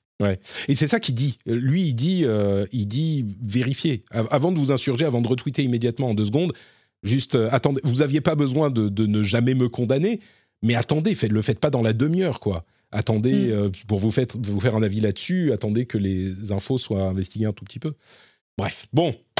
Euh, merci Julie d'avoir été là pour Mais cet épisode estival de fin d'été. C'était un, un moment délicieux partagé en ta, en ta compagnie. Je suis navrée pour mes problèmes de connexion. il n'y a pas de souci, écoute, ça s'est bien passé à la fin. Euh, et du coup, bah, on te retrouve dans quelques semaines dans l'émission. Mais entre-temps, entre-temps, si les auditeurs veulent plus d'Hélène Ripley, où est-ce qu'on peut te retrouver sur Oh, Internet Ah, alors vous pouvez me retrouver sur Twitter, Oula, là, ça coupe, euh, ça que coupe je au bout du-. Ça coupe. ouais. On t'entend plus. Allô? Allô? On peut te retrouver sur Twitter, tu disais. Exactement avec Eh ben non, on n'entend pas. ICTH, c'est le nom du compte Twitter ICTH, euh, que vous pouvez, donc vous pouvez retrouver euh, Julie sur Twitter ICTH et euh, également sur un autre podcast que vous aimerez sans doute, Silence on joue, dans lequel elle est régulièrement avec Erwan Cario. J'imagine que l'émission revient en septembre, hein, après la trêve estivale. Je pense que c'est les deux choses dont tu voulais parler. Euh, je ne sais pas si tu complètement, as complètement disparu ou si tu es revenu. Et sur Twitch, me dit-on euh, dans la chatroom. Donc j'ai l'impression qu'elle est, est perdue, qu'elle est partie. Donc sur Twitch aussi, j'imagine que c'est ICTH sur Twitch également. Euh, un grand merci à Julie. Bah écoutez, on va finir sans elle. Peut-être qu'elle reviendra nous dire au revoir à la fin. Je suis de retour. Ah, tu es de retour. Juste pour vous faire un gros bisou et vous dire au revoir, ouais. Et vous promettre que la prochaine émission, ne devrait pas y avoir de soucis car je serai en filet. Voilà. Super. Je, disais donc euh, Twitter, euh, Silence on joue et Twitch. C'est ça pour, euh, pour toi. Et Twitch, ouais. Hélène Ripley, ouais. Hélène Ripley, ah, c'est pas ICTH sur Twitch. Ok, Hélène Ripley sur Twitch. Ah oui, sur Twitch, ouais, c'est mon pseudo. mon pseudo de l'époque Canard PC ouais, que j'ai gardé parce que franchement je peux pas je peux pas me déposséder d'un pseudo pareil. Mais oui, c'est comme ça que la plupart des gens te connaissent en plus c'est le nom que tu utilises un peu partout. Donc, Super, merci beaucoup à toi. Pour ma part, c'est NotePatrick sur Twitter, Facebook, Instagram, partout. Notepatrick.com sur le, euh, le, web. Notepatrick.com pour retrouver les liens vers tout ce que je fais, y compris la newsletter tech, c'est une newsletter de veille tech qui vous intéressera peut-être. Et évidemment, le, le Patreon, c'est patreon.com slash rdvjeux pour euh, soutenir l'émission si vous le souhaitez. Euh, ça serait extrêmement apprécié. On vous remercie de nous avoir suivis et on vous donne rendez-vous dans une semaine pour un nouvel épisode. Ciao à tous et à toutes. ciao.